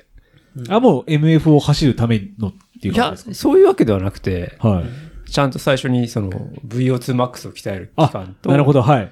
えー、なんだっけ、乳酸式。はい。前 LT 値で、はい。で、まあ、ロングを積み重ねていくっていう、まあまあ、スタンダードの。最後はもう、ボリュームがガーッと上がっていくっていう。あーピでも本当に俗にピリオダイゼーションみたいな感じで。うんうあんあ。い。そうですね。やってた藤井君はどうでしたまあ、今までってほらみんなの中はでい練習しているのと、うんうん。オンラインコーチを受けると、自分にアジャストしたものを、こう、メニューとして提供されると思うんですけど、そこら辺は。やっぱりこう1週間のメニュー、まあ1週間からまあ月単位ではいメニューをこう決めてもらって、そこでやるっていう経験がなかっうん。た。まあ結構自分がやりたい練習をずっとやってた。はい。自分がやりたい距離とか自分のやりたいペースでやってたのを、こう、ちゃんと目的に沿ってメニューを組んでもらえたんで、そこがなんか良かったなというあーか、自分の中でこう、ちゃんとけ数字としても上がっていくのが分かってたんで、なんかそれが良かったなって感じですね。ま、また真面目す、真面目そうっす よね。いやー結構怒られ ましたよ。本当に余計に走るから。そう。そういうことか。そうですなんか最初その、そうなんですよ。例えばそスピードとかも、はい。こう、目的があってそのそスピードになってるけそど、うですねもっといけちゃうとか、もっと走れちゃうと思うと、やっちゃうってねでたがり、たがりなんですね。やりそう、たがりなんですね。やりたがりそでこ。ら辺。はいはいはいはい。で、それは何の意味があるの と、いう感じだったりとか、レス、はいあどうぞどうぞレスト日にちょっと走っちゃったりとか、それ一番ダメですよ、それは。 はい。それはダメです、多分それ は。そうなんですよ。そう。っっていうところじっとしてらんないというか、はい。なんか、まだ、なんか余力あるんだけどなーみたいな。で俺のも、ブーストが。っていうのはあったんですけど、でも、トータルで見たらちゃんとこう、休まないと能力開発されていかないみたいなお話とかをこう、コメントでくださったりしてたんで、確かにみたいな。それで、改め、メニューをちゃんとやっていくみたいな感じにしてきましたね。 まあ、田中さんはね、ちゃんと休むときは、休むっていうのは常々そうだ言ねっ。ていらっしゃいますからね。うん。まあ、休まないやつもいるけどさ。そうですねどっかにね。どっかにですよ ね。高尾の方に。高尾の方にそうですよね。 走らなきゃいけない病みたいな人ですよね。走 らないと心配心病。配病ですから。早く克服しないですかね、あの人の。本当うにん、直した方がいいよね。なるほど。そこら辺ででもどうなんですかコーチとして、まあ、自分も昔スポーツインストラクターしてた時って、うん女性って結構ちゃんとこうやってくださいねって言うと、うんうんちゃんと守るじゃないですか。 そうだね。ピチッと。んでも男性って、やっぱこうちょっとどっかで色目を出すというか、 なんつうんですかね、こう、うまく言えないですけど、俺、こんだけできるんだぜ、みたいな、こうなんか、あるじゃないですか。こうアピール、アピールではわかんないですけど、やっててやっぱり、なんだろうな、面白いというか、ななんんかか男性、女性のこう、なんか違いみたいな、やっぱいり。や、でもね、女性でもやっぱそういう人はいいらまっす。しゃるいらっしゃるんですやっぱいると思うし、か。はい。まあ男性でもきちんと守る人もいるし、はいまあ、性格なのかもしれないよね。あーでも、、やっぱり、向上心が高い人に言えることは、やっぱり、その、設定ペースよりも、よ余裕が、余裕があるのが嫌なんでしょうね。うんうん余裕があるから、ちょっと上げたいとかっていうのが、やっぱあっギリギリできて、たいですね、自分 が。そう。だからやっぱり、ハーハーしないと練習にならはないいとはいはいはか、いすげえ疲れてないとはいはいはい、やった気にならないっていうのは、やっぱ向上心が高い人多いかなって気がするね。まさにですね。藤井君はそれはじゃあ。 そうだったのかもしれないですね。もっとやりたい。とか、ええ確かに逆にこう MF に向けてもっとやんなきゃいけないんじゃないかなとかはいってはいはいはいいう気持ちがあったから、これでいいのかなとかって思ってたんですけど、けど田中さんが常々言ってるのはやっぱ積み上げが大事みたいな。だからどそうですね途中で故障したりとかして、またリセットというか、というよりはちゃんと MF にピーキング持っていくというか、積み上げていくのが大事だよっていうのを、こう、常々振り返りの中でも言ってもらってて、なんで、なんか最終的には、ちゃんとその設定通りにやっていくのが一番近道なんだろうなと思って、やってたって感じです。帳尻を合わせてあ、。そうですね。で、結果として、えー UTMF26 時間20分16秒と。すごいよね。素晴らしいですね。なかなかコンディションとしても気温が暑かったで上すがりすね。ぎ。て、途中。うんで、かつコースもね、宝山、宝山じゃねえや、えー、天閣さん。え、天気3回 天地3回がな天地く三回がなくカなっちッゃっト。で、うん労働でしたね。うん。なって。まあ、田中さんもね、この年走られてましたけど、結構暑さで最後はね、最後やられてましたもんね。下山でしたっけ死にそうになってたよね。ですよね。でも比較的藤井君そこまで暑さにあんまりやられた感じはちょっと見受けられなかったんですけど。そうですね。暑さは大丈夫でしたね。何が一番辛かったですかこの22年の MF は。うーん、なんか補給がうまくいってなかったんじゃないかな。取ってたつもりではいたんですけど、はいはいはい下山着いたぐらいでもうガス欠。ほー。だったんですよねだから、もう下山がもう地獄のように長く感じたあんで、ー最後のそのエイドでスキップしちゃったんですよね。エイドをスルーしちゃって。ああ、藤吉だ。はいあ非常識なああそこか。はいはいはいはいはいはいはい。なんか、それで、うまく補給なるほど入らず、まあ、下山、なんか、下山は行けるよみたいなことずっといろんな人からこう聞いてたから、はいあ、本当に。はい。下山行けるよというか、何でしたっけあの、下山の前の、あの、えー、釈子。そう、釈子がピークで、まあその後まあ確はかに、惰性、惰性で行けるよみたいな、感じを、わかるわかるわかなんる。か、わかる。なんとなくこう情報として聞いてたかはいはいらはい、あ、釈、釈子超えたと。あ、じゃあもうあと行けるなと思って、うんうん補給をちょっと。補給をサボっちゃったんですよね。あで、特にその、置いてあるジェル、ジェルというか、あの、あれも取らずに自分のザックにあるものだけで残り行こうと思って行ったら、ガス欠になっちゃったって感じでしたね。ーまあですねファクトチェックは必要ですね。 でそれがなかったらもしかしたら、うんもう少し、もう少しプッシュできたんじゃないかできたかもしれなないとは思いますね。あー足とかは元気だったんで、あれ、総合何位だったの総合100何、だん男女別じゃなくて男女一緒で。総合としてですね、まあ見ていると、であ MF はですね、で、出んのかなよ、えー、111位 ?111 か。そうなんですね。はい。1470人中、あー111位。でしたね。本当は100位切りが目標にはしてたので、はい。 100位来たら優先権が一応あったそうんでだすよね。ね。まあでも本当に会った時、ゴール前だった時、かなり藤君元気そうで。もともと30時間ぐらいだもんね。あそうです。30時間せ、 30ぐらい30時間切り100位以内みたいなのが、へえ。一応目標にはしてたんですけど、まあでもまあ、プラス2時間、あ、マイナス2時間ぐらいだから、おー多分もう、設定タイムより多分早かったと思うんだよね。うん。じゃあ周りも結構、じゃあ早かったっていうことなんですかこのタイムで111位っていうことであると。周りも早かったと思うそうよ。いうことなんですよね。うん。ほー。じゃあ MF はある程度自分の理想の走りはそうですね。できた。はい。おー素晴らしハいな。マった感じはありましたね。なるほど。はい。なんか得たもん、今までバックヤードとかね、そこら辺とは違ってなんか得たものとかありましたこの枝物、 100マイルレース。に日本、レースとしては3本目か。うん。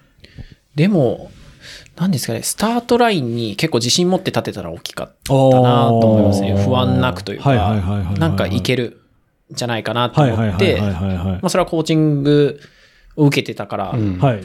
なのかもしれないし、うんこう自分の中でちゃんと積み上がったなって思はって、いスタートラインに立てたんで、ん自信を持って臨めたのは大きかったかなと思いますねう。んそれまでと比べて不やっ安て。きた練習とかもね、はあいりますし。なるほど。素晴らしい。で、その3ヶ月後、御嶽100、はい。100系。 100系。これはどうでしたここは。ここも、これ藤井君として御嶽100系はどんなあれで行ったんですかのあの、なんつうんだろうな全。然、あの、なんだろう、目標とか何もなくて、去年の繰り越し あの、ロールオーバー。あの中止になった、はいはいはいはいはい。 からはい繰り越しになってて、とりあえず出たみたいなうーん感じでしたね。じゃああんまりじゃあ聞かずに次の話行きましょうかね。じゃあ え、ちなみにあっちゃんはまだロールオーバー残ってんの多分残ってんじゃないですか、自分。あ来年どうすんのいやー、多分、まあ、 自分の妻が出ると思うんで。 ああ。まあ、出るならまあ、一出緒にようかなっていうところはありますけど、まあ、とりあえず来年もやっぱりまだ残した宿題があるんで、ああ、まあね。その宿題を超えていかなければいけないところがあるんで、どことは言わないですけど、宿題が残ってるから。 埼玉の方に。そう、埼玉の、なんかの国に。なんかの国にまた、なるほど。また走るんですけど、11月。はい。じゃあ、ちょっと、今年行われた、コーミと同日に行われた、はい。レイクビワレイクビア。はい。 100に関してお伺いしたいと思いますけど、ま、まず、レイクビアの情報。そうですね。レイクビワ。まあ、こえー、まあ、これも100マイル。えー100マイ距ルですね離として169キロ。え、169キロなのかっこ169キロ。まあ、はいそうなんですか。はい。で、累積標高が1万5000プラス D。い D えプラス。え1万500。 1万500か。ごめんなさい。失礼しました。1万 500D プラスですね。まあ、いや、 1万5000ってやばいっすよね1万5000って。やばいっすよね。でも国内で100マイルで1万いくレースって、あ、でも、丹波があるじゃん。丹波と多分これぐらいですよね。そうじゃないかな。あ、サイの国そこで行く最後は1万いかないと9000いくつなんですよ。いや、いや、大変でしょ、だって。いや、8000超えたら大変じゃな大い変ですよね。だっ。て、いや、上りはいいんだけどさ、下りが大変じゃないっそうっすよね。て、俺は基本的に思うけどね。で、制限時間。まあ制限時間ちょっと優しい。優しいっていうのがね52時間。はい。 52時間。はい。で、RD は庭薫さんで、ちょっと、そう、レイクウェアのサイトを見てて思ったのが、これ庭さんだからかどうかわかんないんですけうど、んうん。一応なんかタイムテーブルまで用意してくれるんですよね。あそうですね。そうなんだへー早い人はこれぐらい。早い人とそうそう遅い人だとこのくらい遅とか、あ、でもそれって UTMF もないあ、あるんですかありましたね。うん。あ早い遅いはあるよ。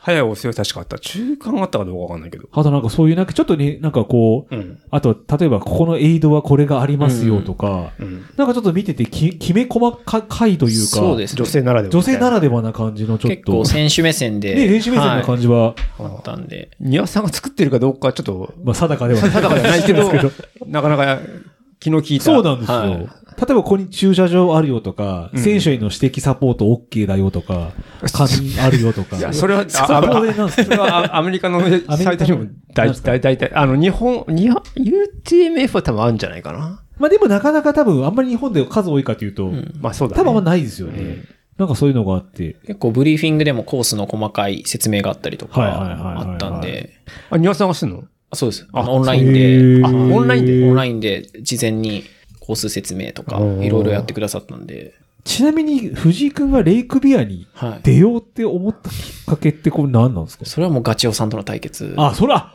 それだけなんだ。だ今の話抜けて、あアシュラブの話があったんだ。あ、確かに。そうだ。で、アシラボ先生、うん田中さんと同時並行で、アシラボ。アシラボ先生、小小野寺さんのとこ田ろ先に生行っのとて、ころの企画、企画そうという企か画だ、そうだ、企は画。いそうだ。そう、そうそう。はいそう、駒沢公園であれだ。歩く練習して歩たく練習歩く練習してたわ。はい検討の時そうに。やってた、やってた。うん。はい。俺は知ってたんだけどね。それ、なんでやってたかって。なんだっけ、歩く8時間だっ8け。時間かけて42キロ歩いてくださいっていう課題があって、あっあて、で、ちょうどあの、サブ3企画やってた時に、そう、やってたの。僕は早朝から歩き始め、駒沢公園まで行って、そうです。みんなが走ってる中、一人歩いてるみたいな。そうだ。俺、着いた時に、ななんか変な人いるなと思ったら藤井君だったっていう思い出 した。あ、まさにそれなんだ。そそうう、そう、そう。え、そこの最終ゴールが、レイクビワ。そうですね。なんかその、まあ最初は1名だけ先行通しますみたいな話だったんですけど、なんか蓋開けてみたら、なんか50歳のおじさんも取ったよって言われて、おっと誰だろおうっと大丈夫と思ってですかはい。で、そう、あったらガチオさんで、ガチオさんうはいはいはいはいあの YouTube の人だと思って、言ってたら、なんかもう対決企画にするみたいな。最初は UTMF が対決企そうです、画そうですよね。そうそうです。で、UTMF に向けて、なんかお互い成長してって、切磋琢磨して、なんか、ちょうどコーミで僕とガチオさんが、まあ、それこそ20分差ぐらいで、はいはいはいはガいチオさんの方が早かって、そのリベンジをしようみたいな企はいはいはい画はいで、バラエティーみたいな企画になってますね、それね。お話として。なってて、で、MF に向けて、なんかお互い指導を受けて、はい。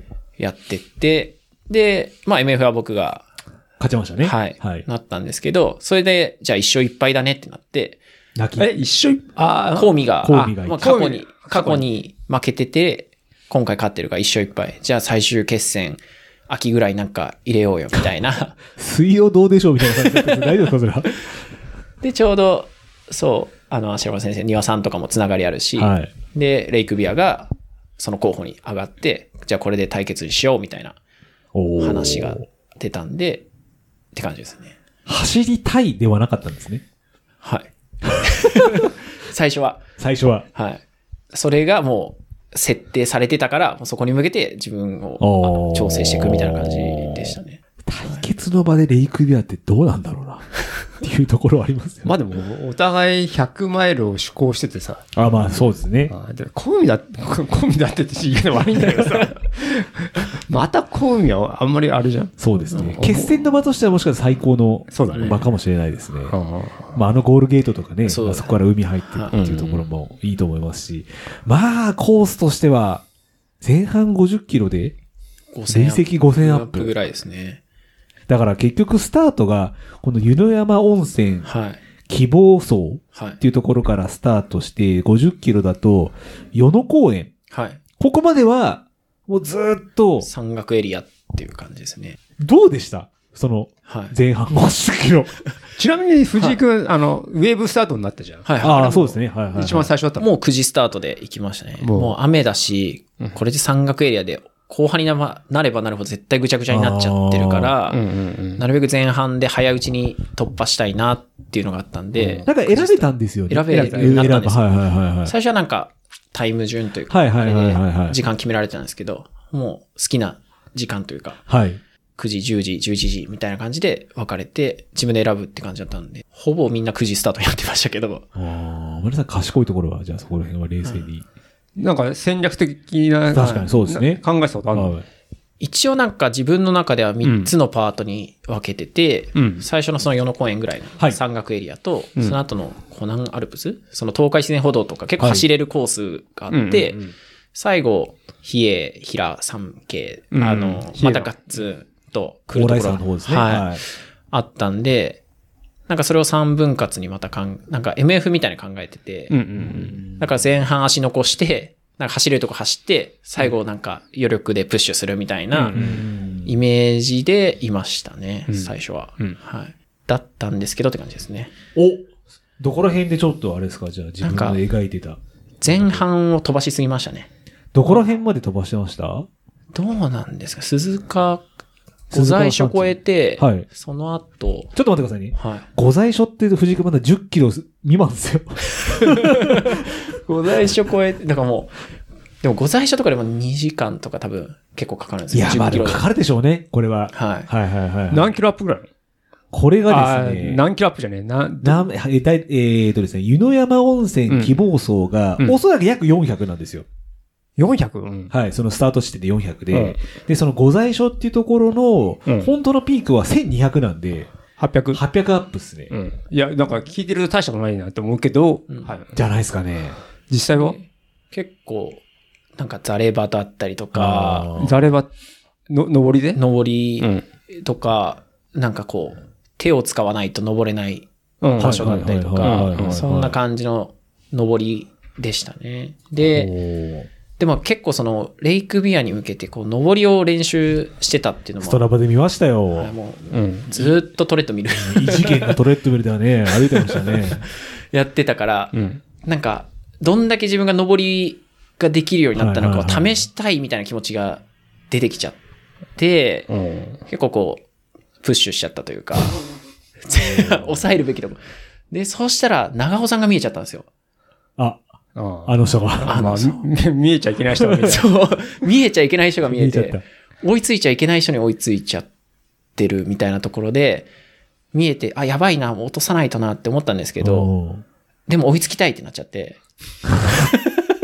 これはちょっと、ええ性格上それはもう仕方ないですね。で、追い、ちょうど、まあ、で、長尾さんはでもその時ハイキングだって言ってたんですよ。まあ確かにそんなこと言ってましたもんそうそう。だからもう前半はもう緩く緩くやってるからはいって言ってる中で、自分は結構プッシュしてる感覚があったから、あ、もうその時点で、あ、ダメだったなって反省はしたんですけど、ででも、しばらくちょっと閉鎖をして、楽し楽しくなっちゃった。 楽しくなっちゃって。で、なんか、わーわーキャーキャー言いながはいはいら、はもいはう、お、雨も強くて、ねスリッピーで、く。うん。なんかこけながら、ロストしながらなんか楽しく、い。ちょっと高揚感出ちゃいますよね。そうなんですよ。かね楽しくなっちゃっはいはいはいはてい、行ってて、って感じでしたね。前半で。なるほど。まあ、基本的にその、す今藤井君が言ったその、御在所だけ。はい。こで、次、が鎌、鎌ヶ岳。はで、その次が千ヶ岳。はい。で、えー、第一エイドの安楽峠っていうところまで、はい基本的に、ほぼジグザグなんですよ。そうですね。ずっと、なんか、いわいわした感ねじのサーフェイスで、スピード上げられない感じだったんですけど、この鈴鹿峠越えて、これなんで、夕日型、夕日岳油に、日曜の日って書くんですけど読めないな。そこら辺で、初めて与野公園で労働になると。じゃあそこまではさっきの感覚のまま、いもう結構プッシュして、これとどっかで気づいて、ちょっと落として、そうですね。で、途中で長尾さんがペース上げ、はいペース上げたのか、ぼ僕らが、僕が潰れてったのか分かんないですけど、はいはいはいはいはいこうスーンっていって、で、ようやくなんか我に返ったというか、 あの、自分ひ、おっとと。そうそうそおうっ。と、実力の違う人と走ってた。あだ確かになんか違うなと思って。景色が違うぞと。はい。で、ペース落としてっていう感じですね。じゃあそのペース、いや、じゃあ本当にじゃあ我に返ったのが、はい本当にじゃあ良かったというか。そうですね。おーこの、ここ、で頑張ったってしょうがないって、はいようやく気づいはた。ははいはい まあでも気づけるだけね、それは大きいですよね。うんそうだね。うん気づけない人もいて終わっちゃうわけですから、そのそこは。へえ。これどこら辺まで結構はい。走れたり、ちょっとまあ、な気持ちいいトレイルだったんですかこの与野公園から。から、北白川小学あ校、第6エイド、125はい、キぐらいまロで地点。ははい、。結構、まあ、走れるルート、なんか、トレイルとロードミックスしたようなはいはいはいはいはい。感じで走れるコースだったんですけど、おーじゃあ、ここら辺まではもう、ちょっと我に返った藤井達也さんは、はい、歩きと、混ぜたりはい、ランを感じですよねダダメージじゃなかったの、最初のその。そうですね。ダメージはなかったですね、そこまで。あでじゃあ、はい。じゃあ、全然いいんじゃないですか、それは。で、ちょうどあの、C100 の松本くん、ああー、はいはい。はい、若手。とうんは、おおいるんですね、そういう若手の方若手がはいはいはいはいいて、で、一緒にずっと行動してたんで、まであ、松本くん感想したのよいあまりしよくわかってないんえだっけど。と、途中で DNF になっちゃったんですけど、えっと、だらしねえな。いやいや、い。おっと、これは、おっと、これはちょっ と。彼が途中で怪我しちゃったんですよね。あ、そうなんだ。はい、そういう理怪我由しちゃっで。て、はい。で、でも彼と一緒に進もうって決めて、行けるとこまで。うんで、まあ必然的に自分もペースがこう、コントロールできたというか、うんっていうので、足は温存できたかなっていう。この時、ガチョウさんの景色、はい、あのはいあれを感じたんですかえっと、最初の安楽峠ぐらいで、はい。到着したら、根岸さんいますかみたいな感じで、 なんか言われてて、その、エイドの人たちに。根岸雄一郎さん。はい。んで、根岸さん知ってる人いますかみたいな感じで、根岸さんってガチオさんですかみたい な、いう話をしたら、あ、ガチオさんのことですかあ、ガチオさんです、みたいな。はいはいはい。でガチオさんの息吹が動いてないんです、みたいな。ああ、あー GPS のやつですね。ははいいはいはいはい。ってなってて、なんかスタートラインかどっかからもう、ガチオさんが動いてないらしいんですよ。へえ。あーはいはいい。はいってなってて、でもここに来てないってことは、あ後ろなんだなっていうのを気づいて、うん。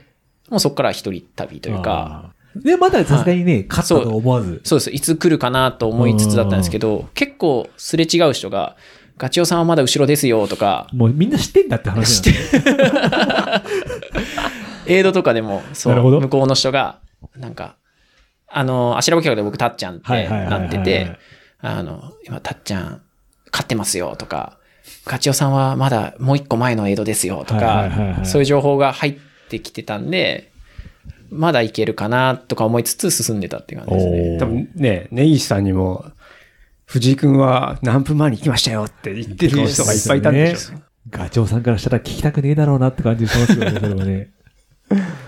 へえ。で、またね、あの、北白川小学校第6はエイドを超えてからは、まあ、これも、なんすかね、才の、才の国っぽいそうですね。感じなんですかね。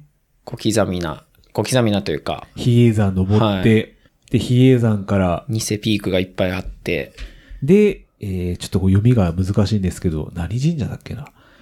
えー戻ろき神社あそう、ですね戻ろき神社。はい。っていうところまで、ずーっとジグザグ行って、で、戻ろき神社から、ここが多分一番あれですかね、最後の。最後はい、ボスです、ね。ほう、蓬莱山蓬莱山はい。どうでしたこの第6から、蓬莱山。はいはい。まだでえ第6って何第6が北白川、第6井戸が北白川小学校。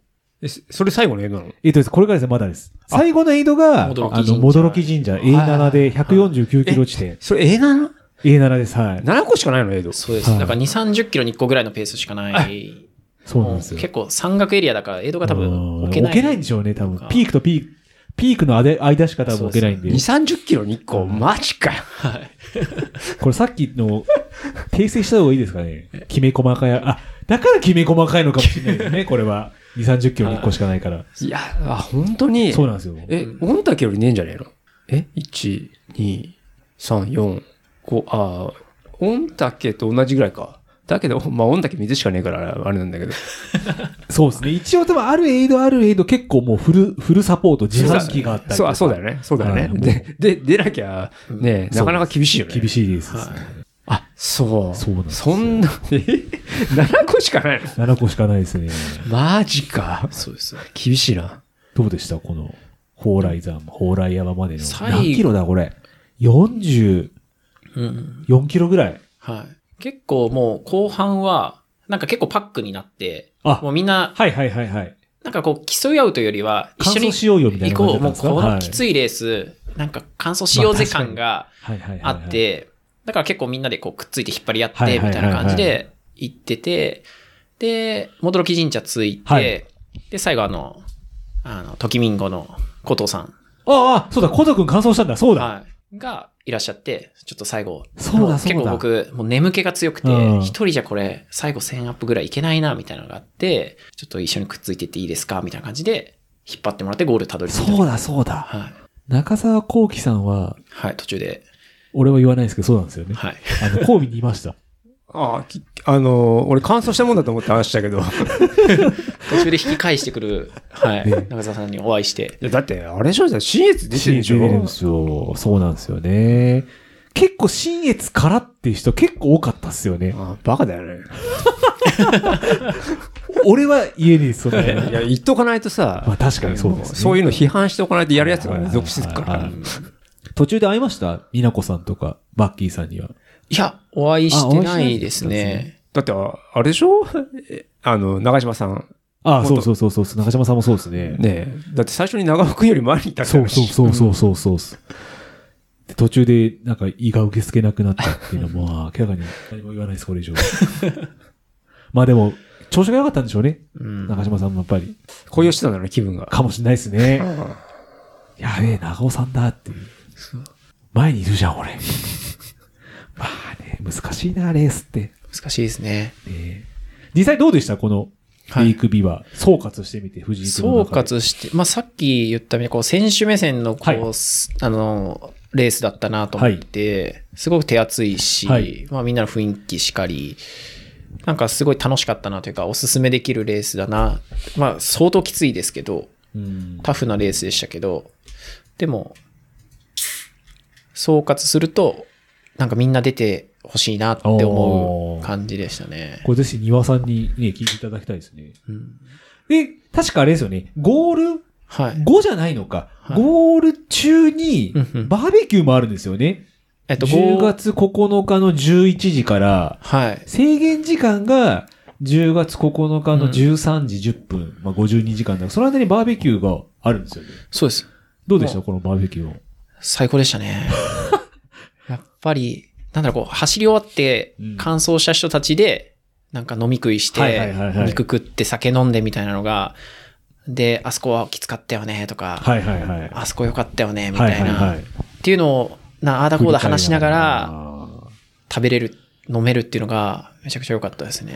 でもほぼ休んでないんですもんね。このバーベキューまでは。いや、でも、えっと、8日の0時前ぐらいにゴールしてじ、ゃで、仮眠、仮眠というか、まあ朝まで寝てあ、、はいはいはい。で、じゃそこからのやバーベキューだったあんちょっとで、元気で。元気にああ。もう、しっかり飲めたし、しっかり食べれたんはいではい、はいはい寝る場所とかあんのもうゴールのところに宿があるんで、そうなんですよ。あそういうこはい。スタートもスタート地点がもう宿。宿なんですよね。なんでそういったところも、なんか、きめ細かいというか、そうなんですよ。あの、ユラ、ユラって言うんだっけな。レイクハウスっていう、ヒラか。ヒラレイクハウスっていう、なんかもうそういう湖畔のね、そうです。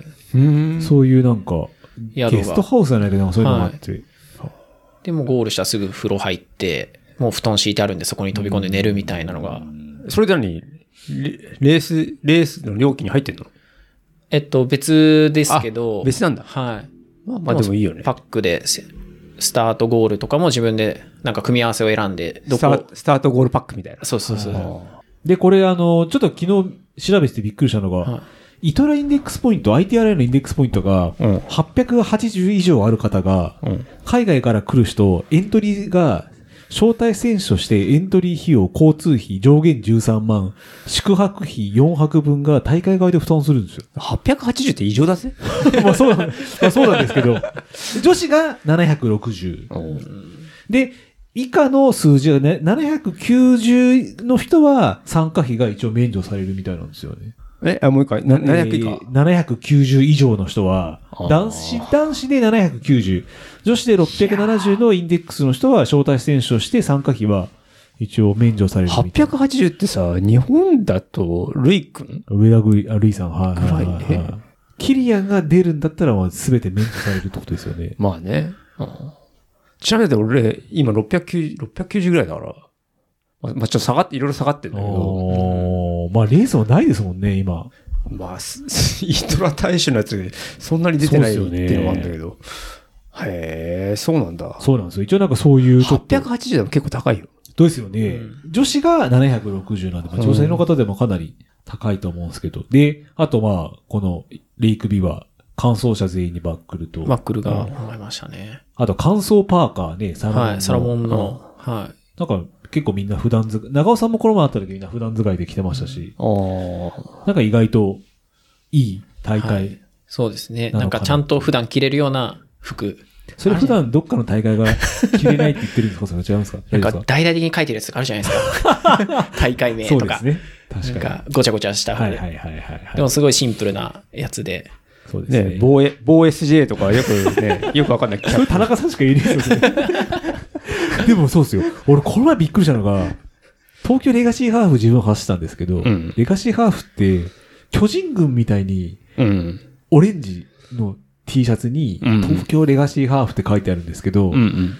まあ申し訳ないですけど、そん、そういうのってあんまりトレイルランナーってなかなか参加 T シャツをうん次のレースに着ようと思わないじゃないですか。うんほぼ着てましたからね。うん。いや、それはあれだよ。おのぼりさん。っていうか、まあまあ、あれじゃんその、国立で、なんですかでね。ゴールっていうのがああんじゃないのやっぱり。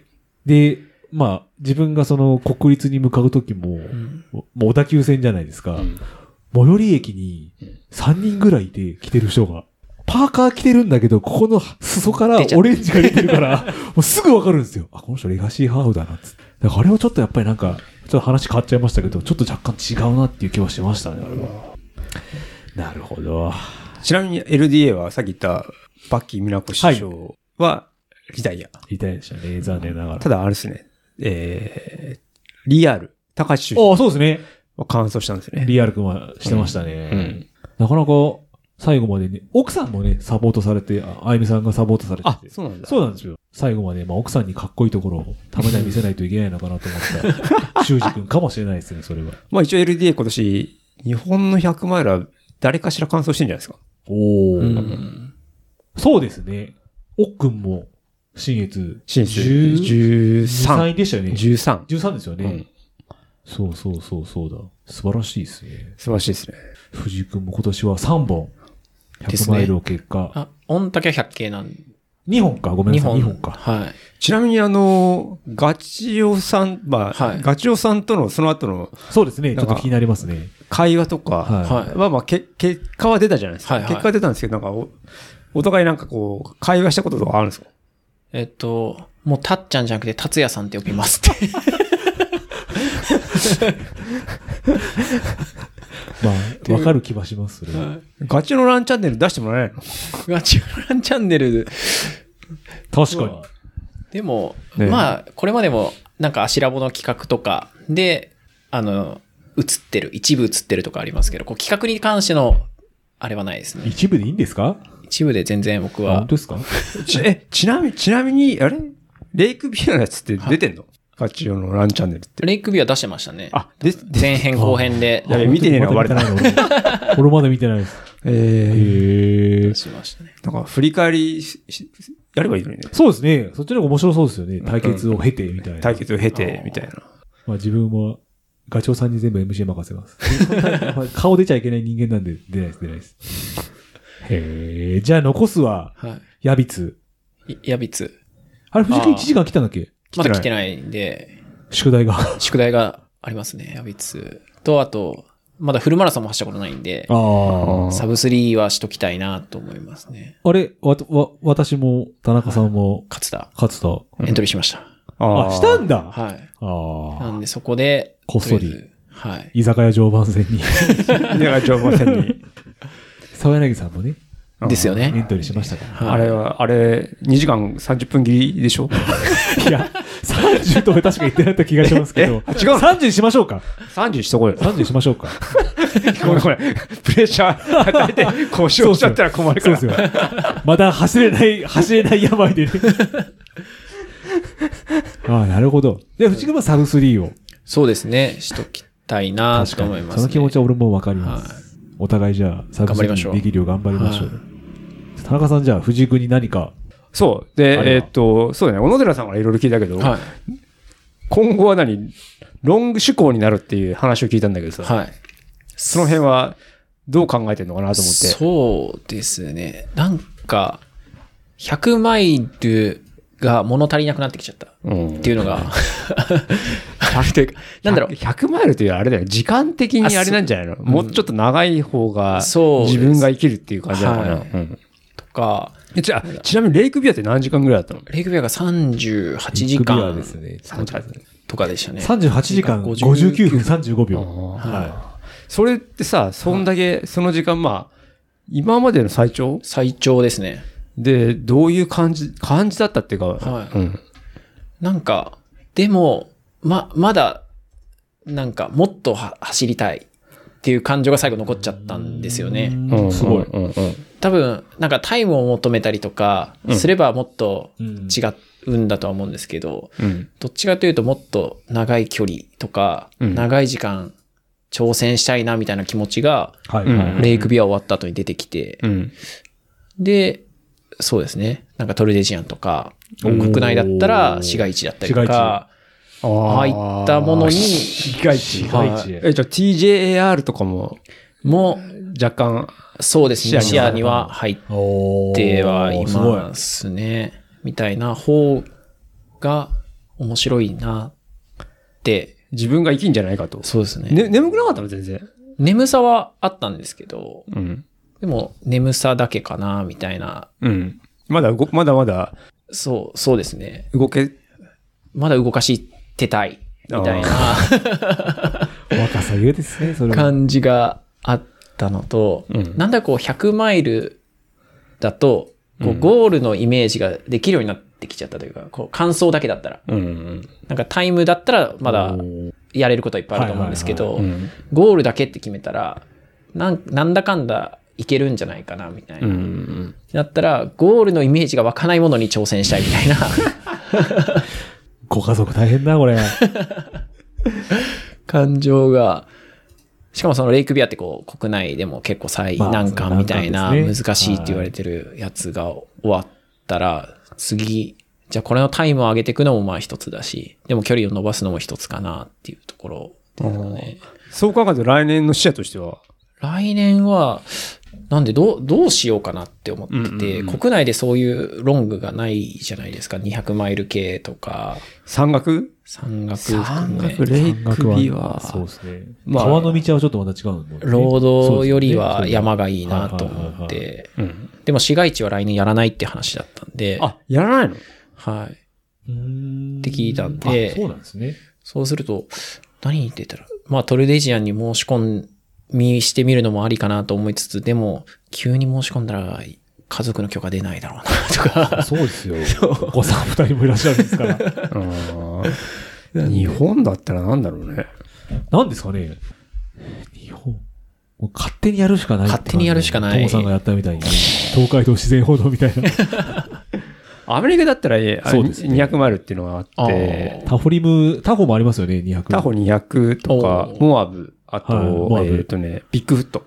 なんか、それ、なんかありますよね。なんか、うんなんなんちゃらどうたらみたいな。 なんかね、 なんかすげえ、なんかそういう名前なんか、 へなんかね、えっ、と、キャンディスなんて、女女性の RD がいて、はいそのビッグフットとか、えー、そのモアブとか、うんあと、タホ200かな。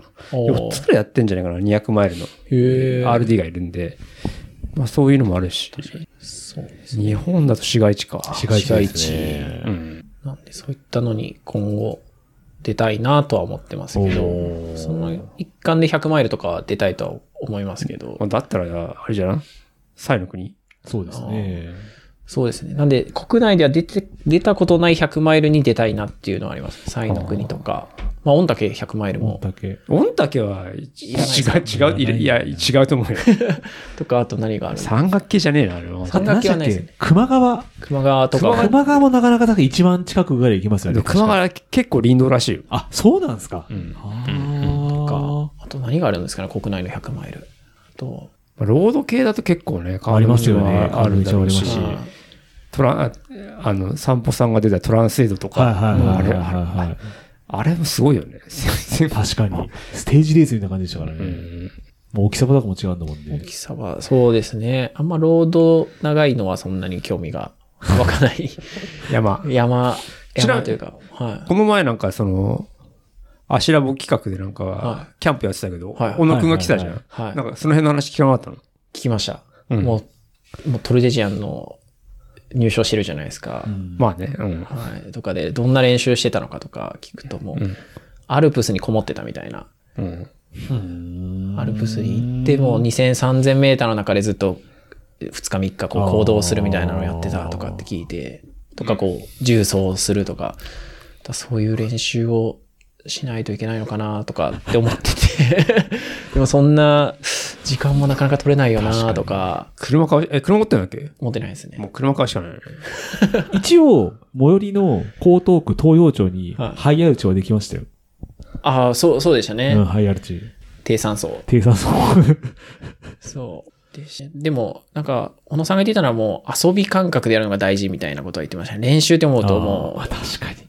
はい、遊びの長一環にレースがあるみたいな感じで言ってたんで、そういった気持ちの持ち方は大事なのかなと思って結構自分どっちかでこうストイックにやっちゃうと、うん。なんかでしょうね。はい、やっちゃう性うん傾向があるんね、で確かにお話伺ってると、なんかもっと遊びの感覚で楽しんだらみたいな感じでは言ってもらったって感じです。難しいっすね、この辺は。そうだね。まあ、先駆者が何人かいるんで、そうですね。まあ、これに出て武田健太郎くんとかも、トルデジャンそうで志すね向してるんで、はいはいはいはいまあそういうのも紹介して、話を聞くのも面白いんじゃそうないですね。聞きたいですね、どんどん。じゃあ、来年はじゃあ、トルデ、家族の了承が出たらトルデジェーン、とりあえず申し込んでみるみたいもな。うそうですね。まあ、ダメって言われてますけどね、 もうすでに。あとあれね、でもアンドラとか、ピカピカでしたっけいやアンドラかなアアンドラアンドラとあとは、えーアイガー。アイガーとかも、なんかそこら辺はなん野間か、さんとか、はい西方君が出てたのは、アイガーとかあなるんね、か聞いてると、そうですね。短い100マイルじゃないけど、なんかすげえやばいのはいろいろあるのが今までのゲストの中で確かに確かに。いらっしゃったんで、うん聞いてみるのもいいかもしれないですね、それは。まあ多分、まずは直近のうん。うん。 11月、バックヤード。バックヤード、バックヤードで。東京大会。東京大学。この前お話しした時、42時間まではイメージが湧くとうん。おっしゃってたんで、あ、そう。40時間か。 40時間か、はい40時間までイメージが湧くんで、何もなければ、そうですね。そこまでは40まあ今回のレイクビアも39 39時時間。間まあほぼ40時間みたいなね、ぐらい感じでしたからね。はい。動いてて、まだ動ける感覚が残ってたんで、まあそれも含めて、私あのバックヤードの強度で考えると、メンタルさえ持てばうん。 40はいけるかなとは思いつつ、わかんないです。でもさっき田中さんね、40からがいいって言ってましたけ40ぐらいやったらよくやった。ど、よくやった、そうそうそう。 30はいっぱいいるっていう。そうそうそう。だったんで、とりあえずよくやったゾーンに行きたいな、みたいな。まあ、あの、今回東京、東京僕が RD なんで。そうですね ん僕は早く帰りたいなって。早くじゃあ、ね、あのーアシストの心へし折る走りも、そうだね。急にキロ5で戻るとかさ。ね確かに。アシスト次第ですからね。うん本当にそうですよ。ちょっと東京はね、ちょっとわか、わからないというか、うん。未知な方が多い感じは。まあ今回結構今までね、見たことない方々が、はい名前があのーホームページ見てもらえれば、そうですねはい載ってると思うんで、見てもらえばあれなんですけど、はい。他のところはまあね、あのーまあ見たことある方だと思いますそうですね。東結構、京だけはちょっと未知東が京に今まで出てた人もこう、そうですね散ったような感じもあるんで。うん。どうなるかと。そうだね。楽しみですね。はいはい。僕も見守ってるんで、はいそうですね。現場で、はい。今回あれですかあの、応援に行く方は、んなんかまたあれですかんお金を。いや、別に、もう応援って別に今お金取ってないよ。あ、そうなんでしたっけそうそうそう。あの、うん。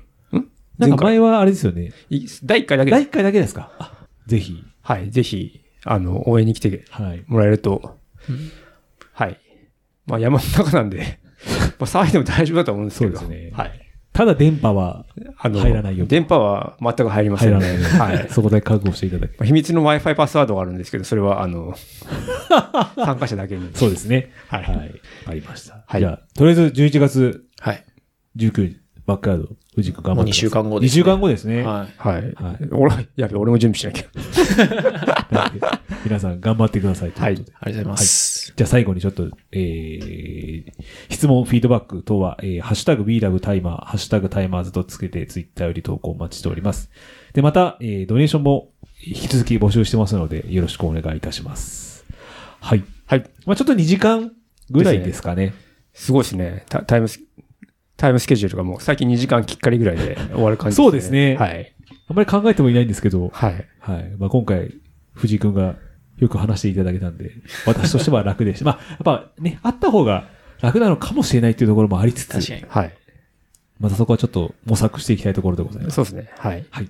じゃあ、えー、37人目のゲスト、藤井達也 AKA 仮面さんでした。ありがとうございました。ありがとうございました失礼します。